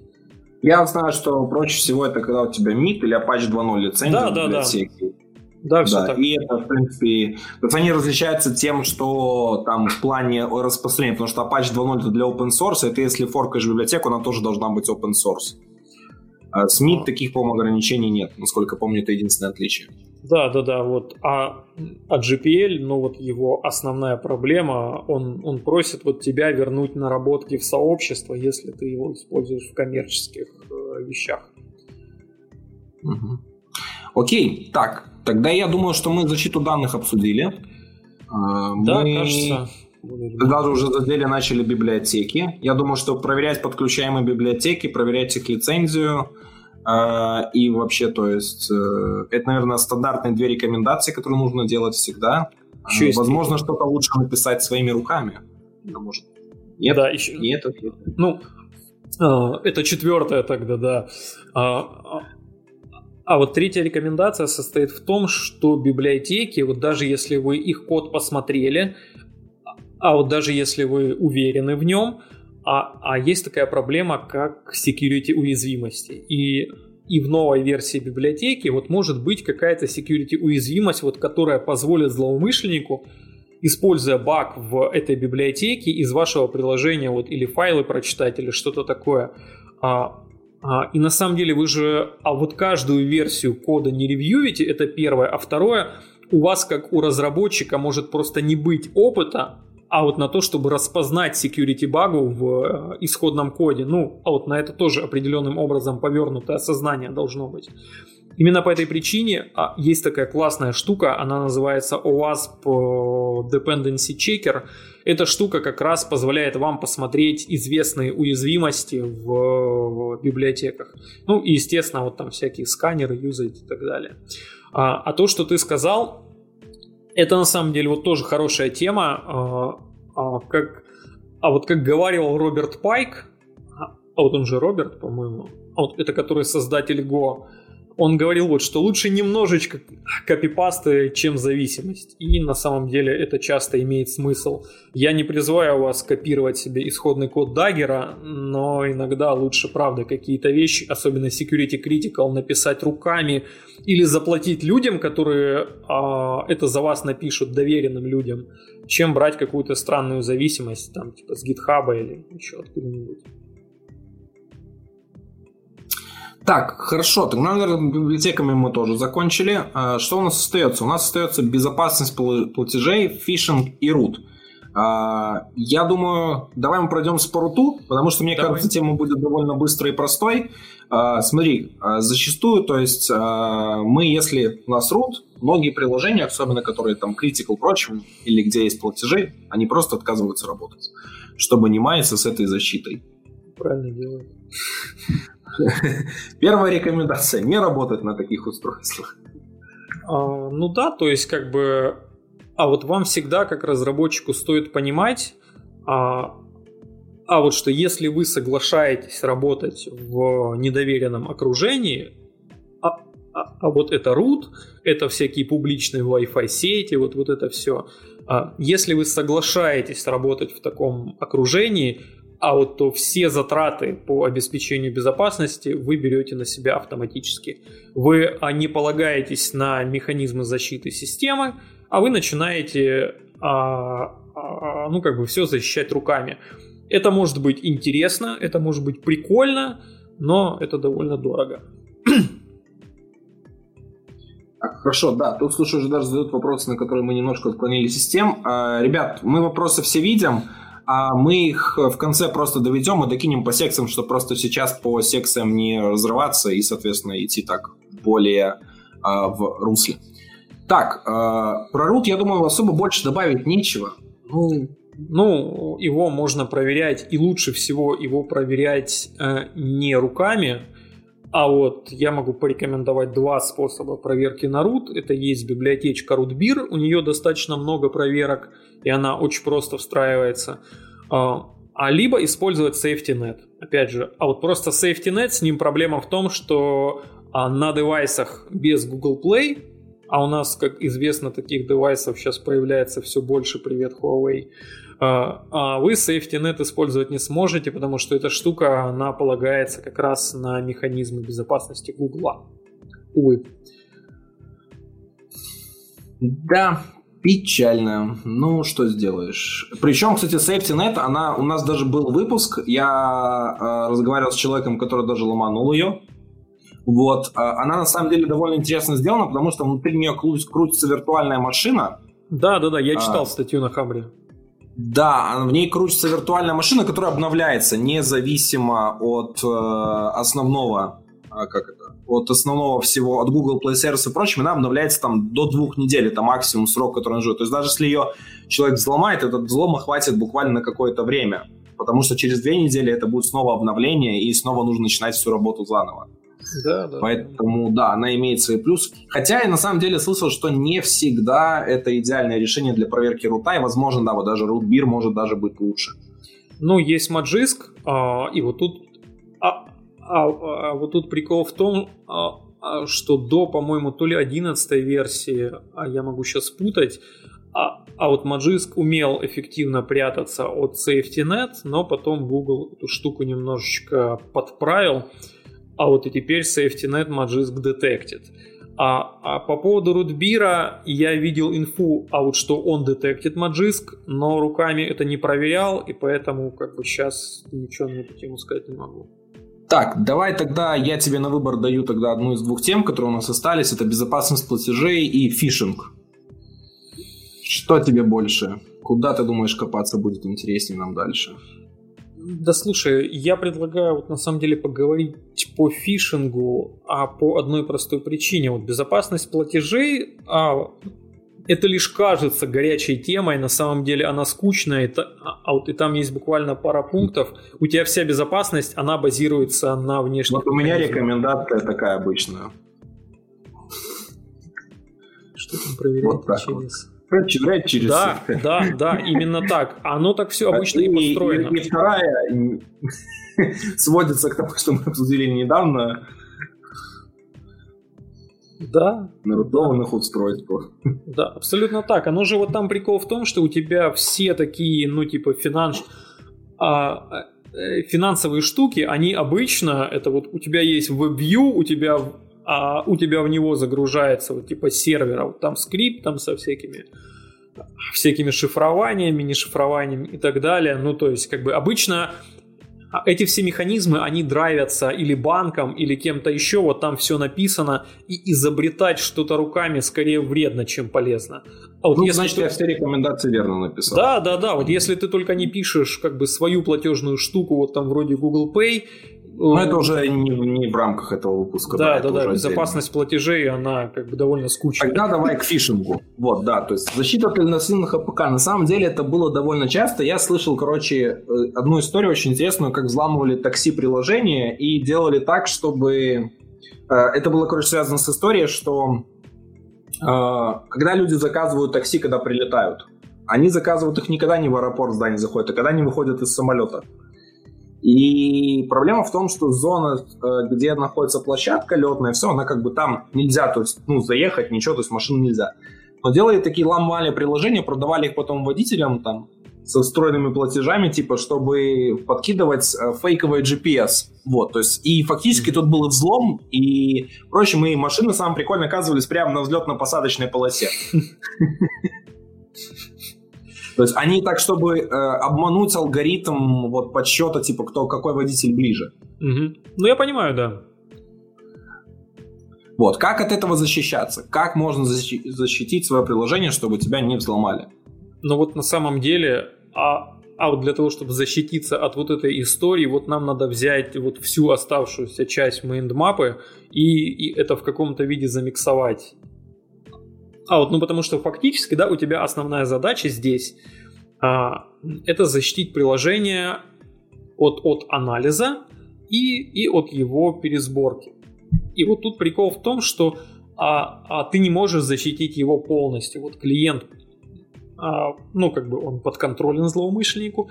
Если злоумышленник, а, а вот давай так, если это какая-то клиентская история из разряда вот там, да, вот типа подкинуть свой фейковый GPS, да, вот что сервер никак не может проверить, у него есть один источник правды, это ты. И если ты будешь спуфить GPS, а вот, кстати, для спуфинга GPS тебе даже не обязательно ломать приложение, есть гораздо более неинвазивные вещи, ты можешь использовать внешнюю спуфилку, грубо говоря.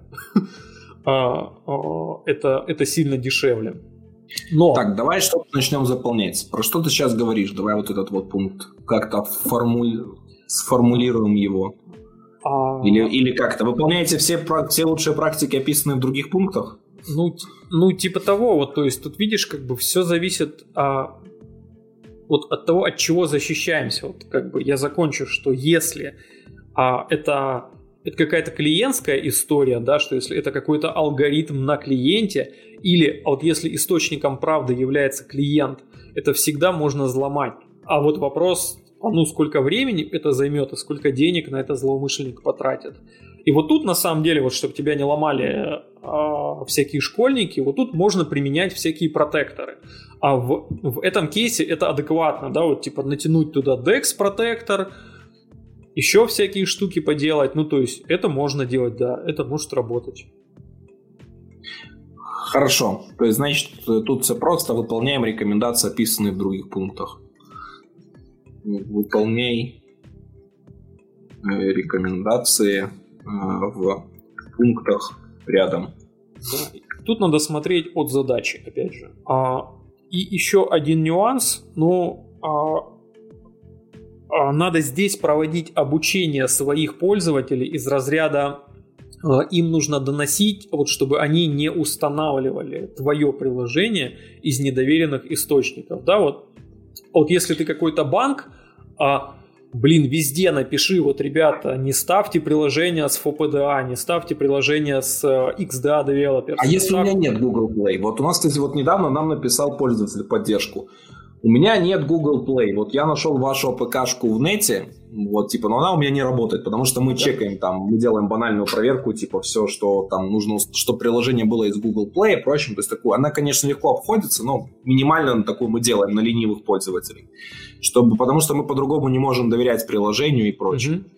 И тут вопрос, типа, а что ему делать? На самом деле, вот Huawei, у нас просто, например, сил поддержать э, Huawei App Gallery сейчас нету.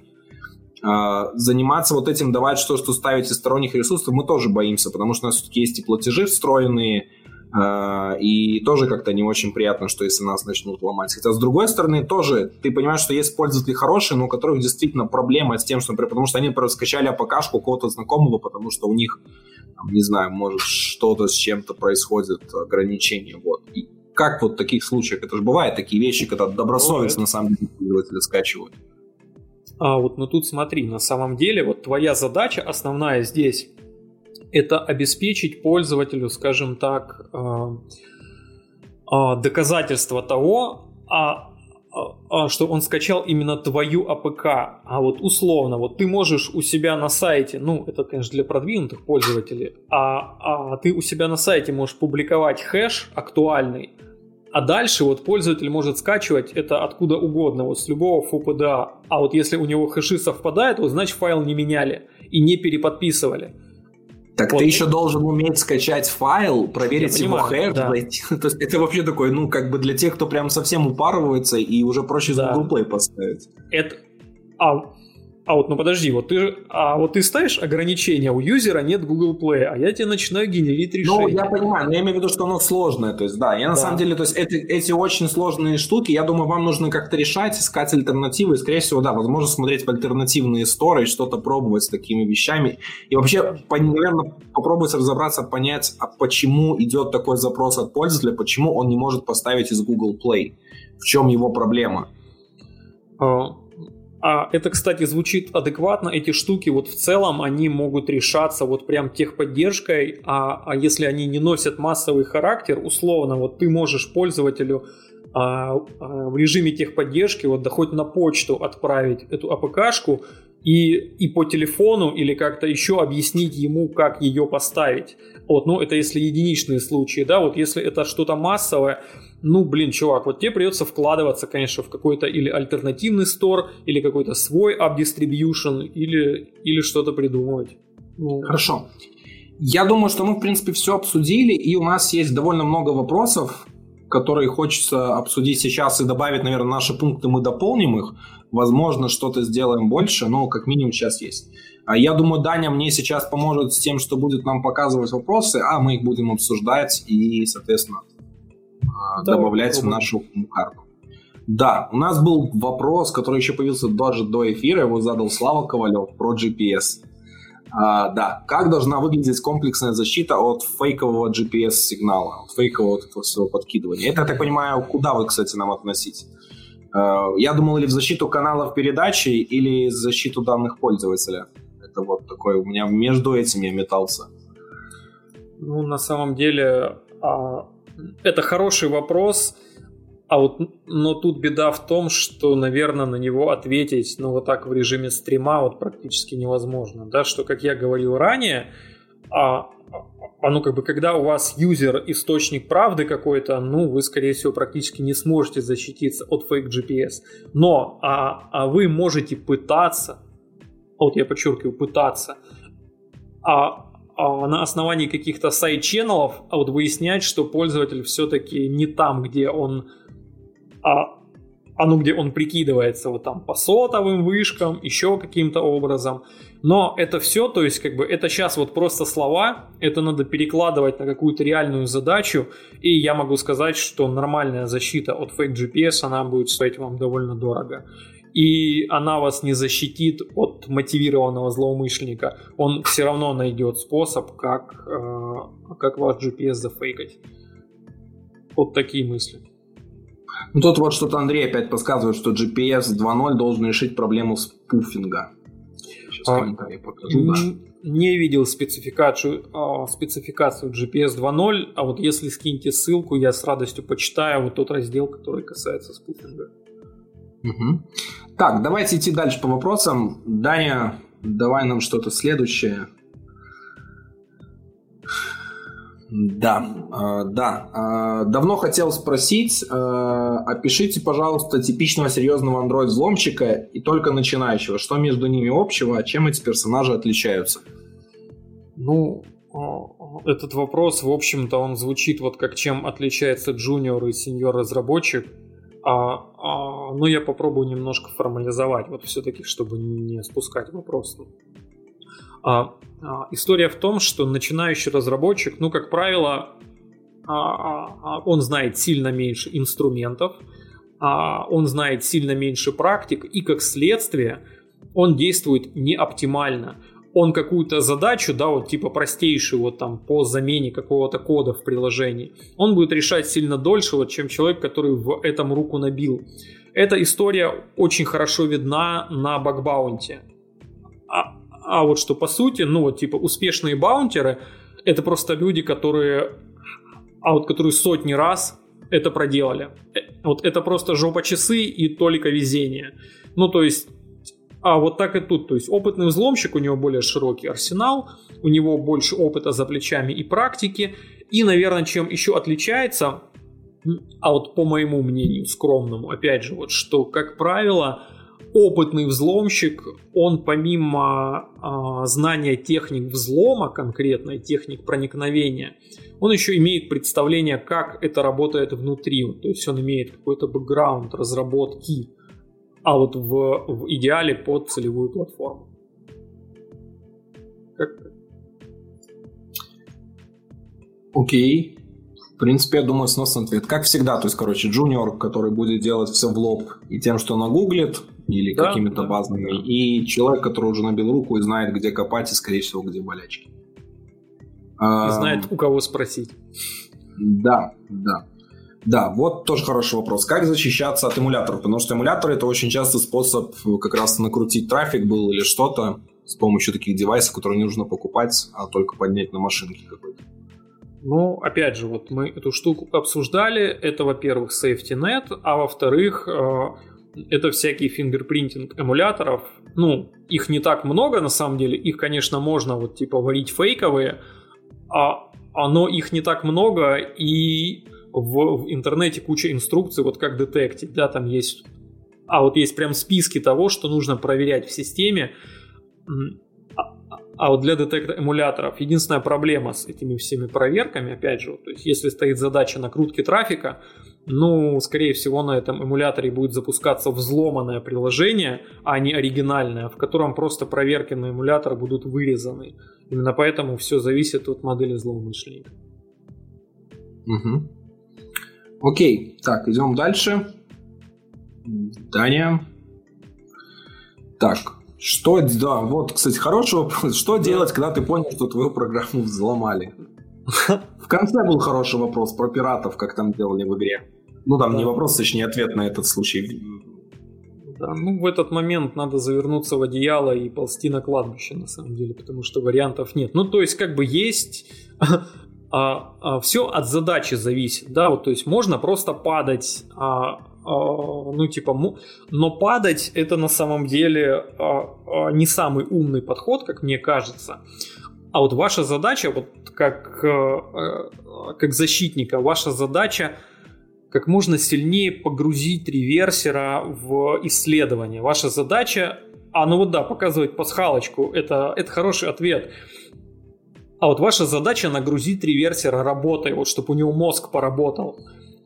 Вот и поэтому он должен не сразу понять, что вообще происходит. Если вы в какой-то момент вот поняли, вот, что приложение находится под исследованием, а, а вам в этот момент в идеале вот надо начинать подкидывать реверсеру задачи. Его надо путать, а, а можно делать вот всякие рандомные крэши и так далее. А вот, ну то есть это целое искусство. Универсального совета здесь нет. Вот просто подумайте, а вот а как реверсера послать а, по сильно обходному пути, вот чтобы он как можно больше времени потратил на анализ вашего приложения и в результате отказался от этого.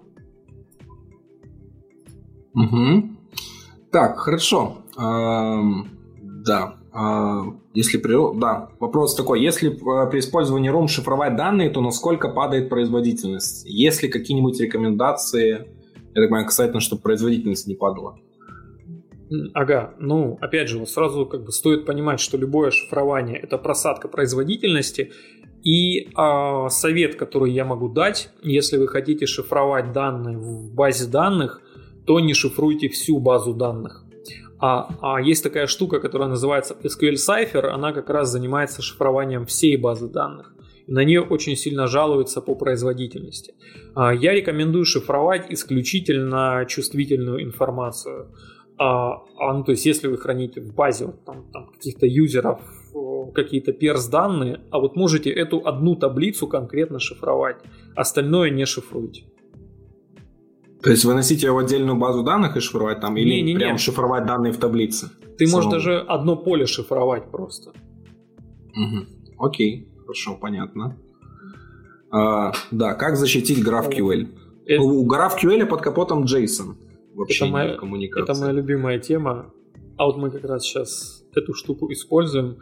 А, а единственное, что не очень понятен вопрос, а что значит защитить GraphQL? Ну, точно так же, как и все остальное. А, Именно оно, типа... может, может иметься в виду опишку. Э, Сергей, может, если ты уточнишь комментарием, это нам очень да, поможет уточнить. сейчас. Да. Сейчас. А, да, то есть я думаю, возможно, скорее всего, вопрос, типа, чтобы кто-то другой не начал обращаться там за лишними полями или что-то, типа, не поняли про опишку, но в принципе, ее же этот, э, как он называется, контракт, я забыл, как называется штука. Короче, он же не кладется в проект. То есть он в проекте лежит, но в АПКшку не попадает. А, это так, да. Но модели а... генерятся, скорее всего, да. да вот Сергей однозначно. уточнил. Разграничить допуск для разных таблиц и пользователей. Ну, это, это все на уровне сервака делается и на уровне ручек API. А, а ну то есть, ну, а, а нет, неправильно сказал, у GraphQL вот не ручки API, вот то есть это делается mm-hmm. на уровне мутаций. А, а у вас просто, ну, а, а есть авторизация, да, какая-то вот в вашем приложении, и вы говорите, вот, что этим юзерам эти мутации или эти запросы можно делать, вот этим юзерам нельзя, но это исключительно серверно, это не клиентская история ни разу. Ну да, фактически GraphQL для вас это как общение с базой данных, а разграничение всех этих прав и прочим осуществляется на сервере. Да, и очень важно, вот что понимать про GraphQL, ну, а вот это во многих гайдах есть, но я на всякий случай скажу, а, а вырубайте э, интроспекцию для всех подряд, вот чтобы кто попало не мог зайти на ваш endpoint GraphQL и, и почитать документацию API. Ну, то есть эту штуку надо вырубать. Ну, это на бэкэнде вырубается.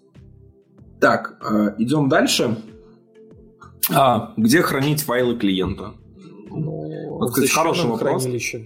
Ну, я бы, я бы как минимум сказал, что это должен быть internal storage, а не external storage.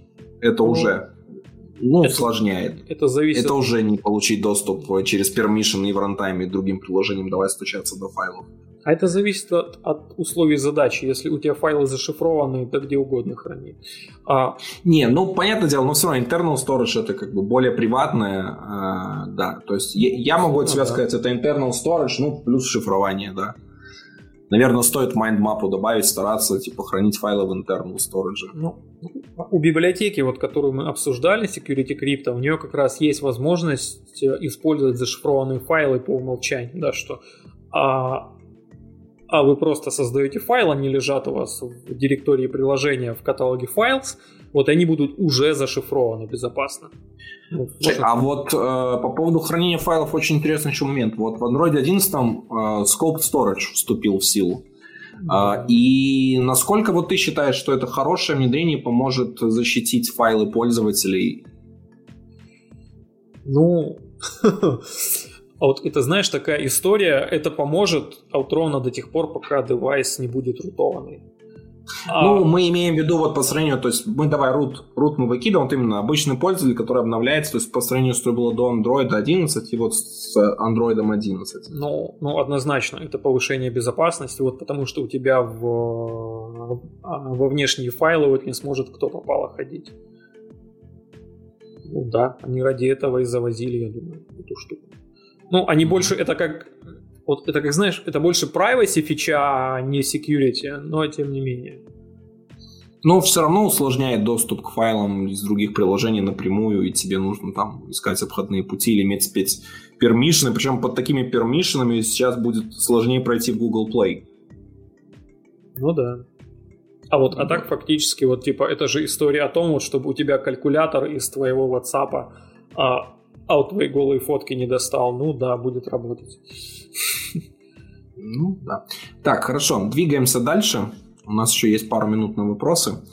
А, так, почему не работать в руте? Если девайс на руте, то вся ответственность на пользователя. Аха-ха, да-да. Вся ответственность на пользователя, вот который потом подаст на вас в суд. Конечно, вся ответственность на пользователя.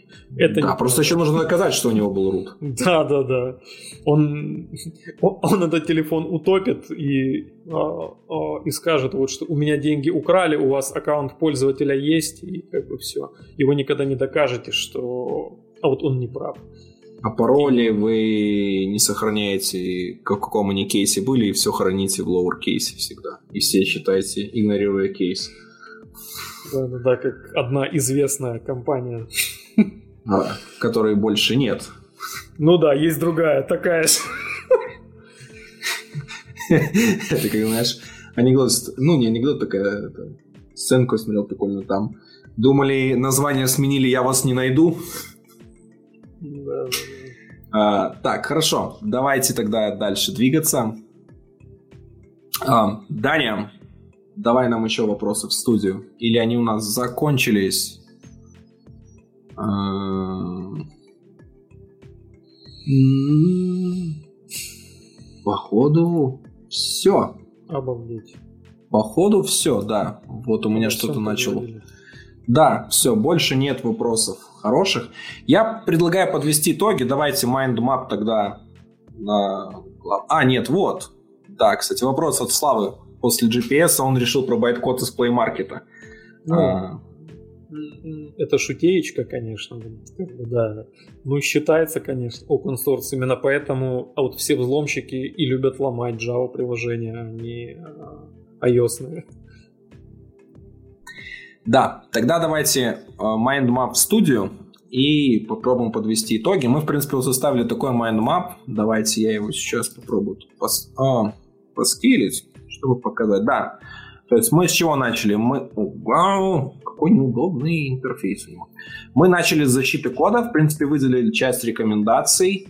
А, потом мы пошли а, в, в, в, в, в, в защиту каналов передачи данных, и тоже тут вывели часть рекомендаций. Поговорили о защитах данных пользователя, э, поговорили о руте, ну, вся рекомендация у нас к тому, что лучше не запускать свое устройство там. Просторонние библиотеки задели, безопасность платежей, а фишинг отпал сам собой просто потому, что все рекомендации, которые мы применили ранее, они практически не позволяют приложениям работать так. А, и это все от того, что вы можете оттолкнуться сами. Но есть очень один интересный вопрос, который никто не поднял. а что, если у меня куча денег? Стоит ли мне нанять экспертов? Стоит ли мне купить какие-то тулзы? Или, возможно, есть бесплатные тулзы, которых мне хватит? О, это классный вопрос на самом деле. И вот тут, как бы, если а, есть деньги, а вот то идеально было бы заказать какой-то аудит вашего приложения и, а, и серверов. А вот, ну, имеется в виду аудит всей системы у какой-нибудь конторы, которая этим занимается. Я не буду сейчас никого рекламировать. Но... А в России вот, таких компаний много? Ну, в России таких компаний, вот я знаю минимум а, а, три хороших, но, но их наверняка сильно больше, а вот они просто хорошие и дорогие. А, а вот их есть сильно больше, конечно же, а вы можете себе найти по деньгам, а вот но у этих ребят вот просто хороших а, а, хороших Слушай, такой вопрос еще сразу. А вот а, сколько обойдется мне аудит у хороших, вот таких, Ха. которые говоришь, какую, в какую сумму может встать? То есть какими суммами этот аудит осуществляется? А, а, ты знаешь, а, а вот просто чтобы вот объяснить тебе вот эту всю штуку, а, а я тебе задам встречный вопрос. А вот а сколько стоит написать интернет-магазин? Да господи, я никогда их не писал, я даже не представляю, какой объем работы там. Вот, очень правильный ответ. Очень сильно зависит от объема работы, от задач огромное количество вопросов. А вот, вот это только Black Box или тоже код смотрим, это только Android или Android, iOS и сервер. А вот от, от этих вопросов и от объема работы, вот, соответственно, зависят порядки сумм. А вот, ну, в целом, вот как бы самый, наверное, простой проект, вот самый простой, вот он может, ну вот типа исчисляться вот там типа сотнями и, и более тысяч. Ну вот типа за 10 тысяч не сделаешь, короче, как-то так. Ну, ну, это сотни тысяч и выше, выше, выше. Угу. Вот там надо Сотни считать. тысяч рублей или долларов. Нет, рублей, конечно. Я, рублей. я исключительно про рубли, вот которые русские деревянные. Хорошо, то просто я услышал сотни тысяч, я из Беларуси, мы привыкли тут считать в долларах все, и мне стало немножко страшно. А, ну видишь, у меня привычки нет, такой нет, я, я про российские рубли. Да, да, вот поэтому я всегда точнее. А, да, вот, кстати, Артем а, Чип, Чип, я, я не прочту, я даже не буду пытаться прочитать фамилию, добавил, что вот про Gradle библиотеки. То, что, кстати, вот был такой эксплойт один, а, что в репозитории мы в списке обычно писали, не задумываясь об этом. А Gradle проходит по библиотекам так, что берет, где в первом репозитории находишь. Так можно было легко подменить библиотеку. Например, положить ага. с нужным тебе пакетом, прочим. Особенно G-Center ничего не проверял. Но потом появилась, кстати, возможность проверки. То есть э, в Gradle уже есть такой API, который позволяет по хэшам проверять, вот в качестве библиотеку вы можете подать хэш, и Gradle можете подать хэш, или указать, какие библиотеки там стоит только брать, соответственно, чекать это, чтобы библиотеку вашу не забрали. На самом деле это было очень печально, был такой мини-фиаско, потому что тот же Marlon Central там процесс контроля лучше, чем JCenter. Хотя JCenter сейчас много популярнее из-за более простого процесса принятия библиотек. Да. Эта история была какое-то время назад, я ее помню.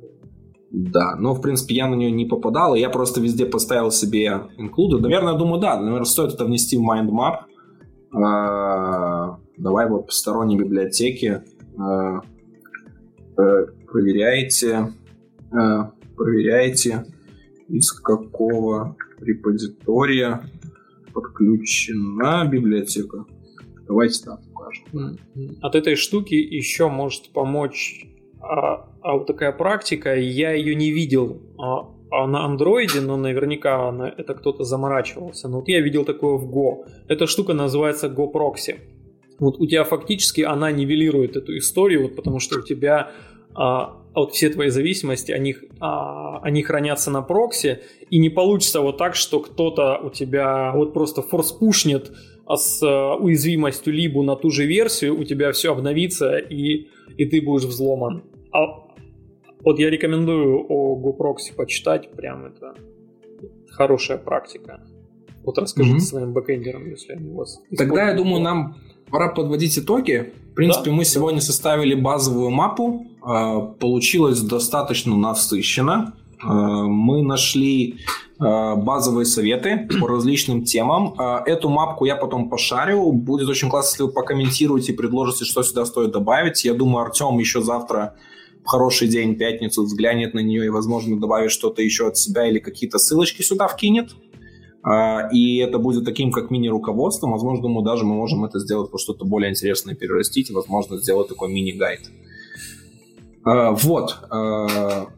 Я, в принципе, узнал для себя новое, даже со своим опытом, небольшого опыта безопасно копать в этой теме и понимаю, что это важно. Я нашел для себя очень много всего интересного. А, надеюсь, что тем, кто сегодня это слушал, поможет точно так же.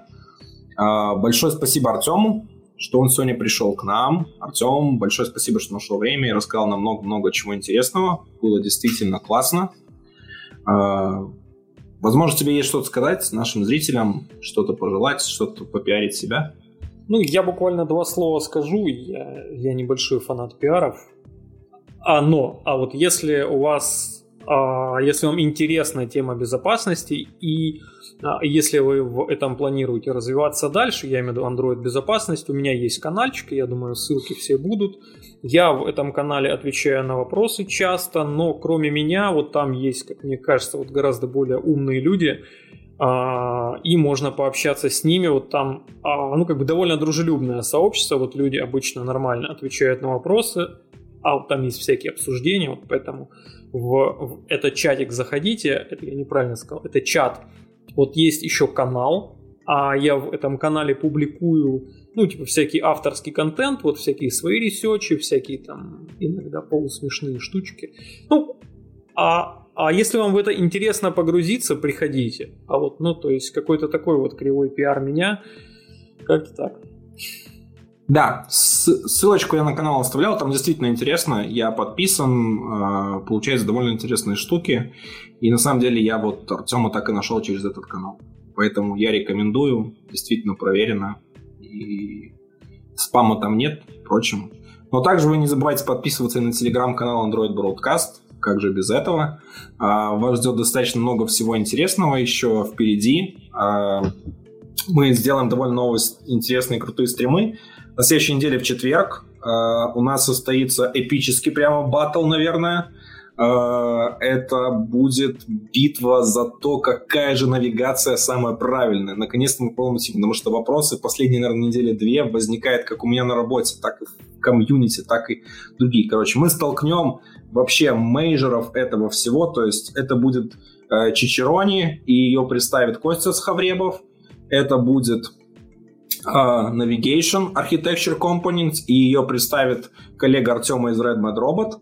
Uh, и у нас будет вообще за, uh, за свое кастомное решение CFT будет рассказывать. И мы попробуем понять, что лучше, где хуже, когда что применяется. Мы попробуем накидать на них реальных практических кейсов и просто попытать потопить их каждое решение и посмотреть, кто сможет удержаться на плаву и доказать нам действительно, что он лучше. Поэтому подключайтесь в четверг э, в 10 утра. Мы начнем прямо день с такого горяч... горячего эпического батла.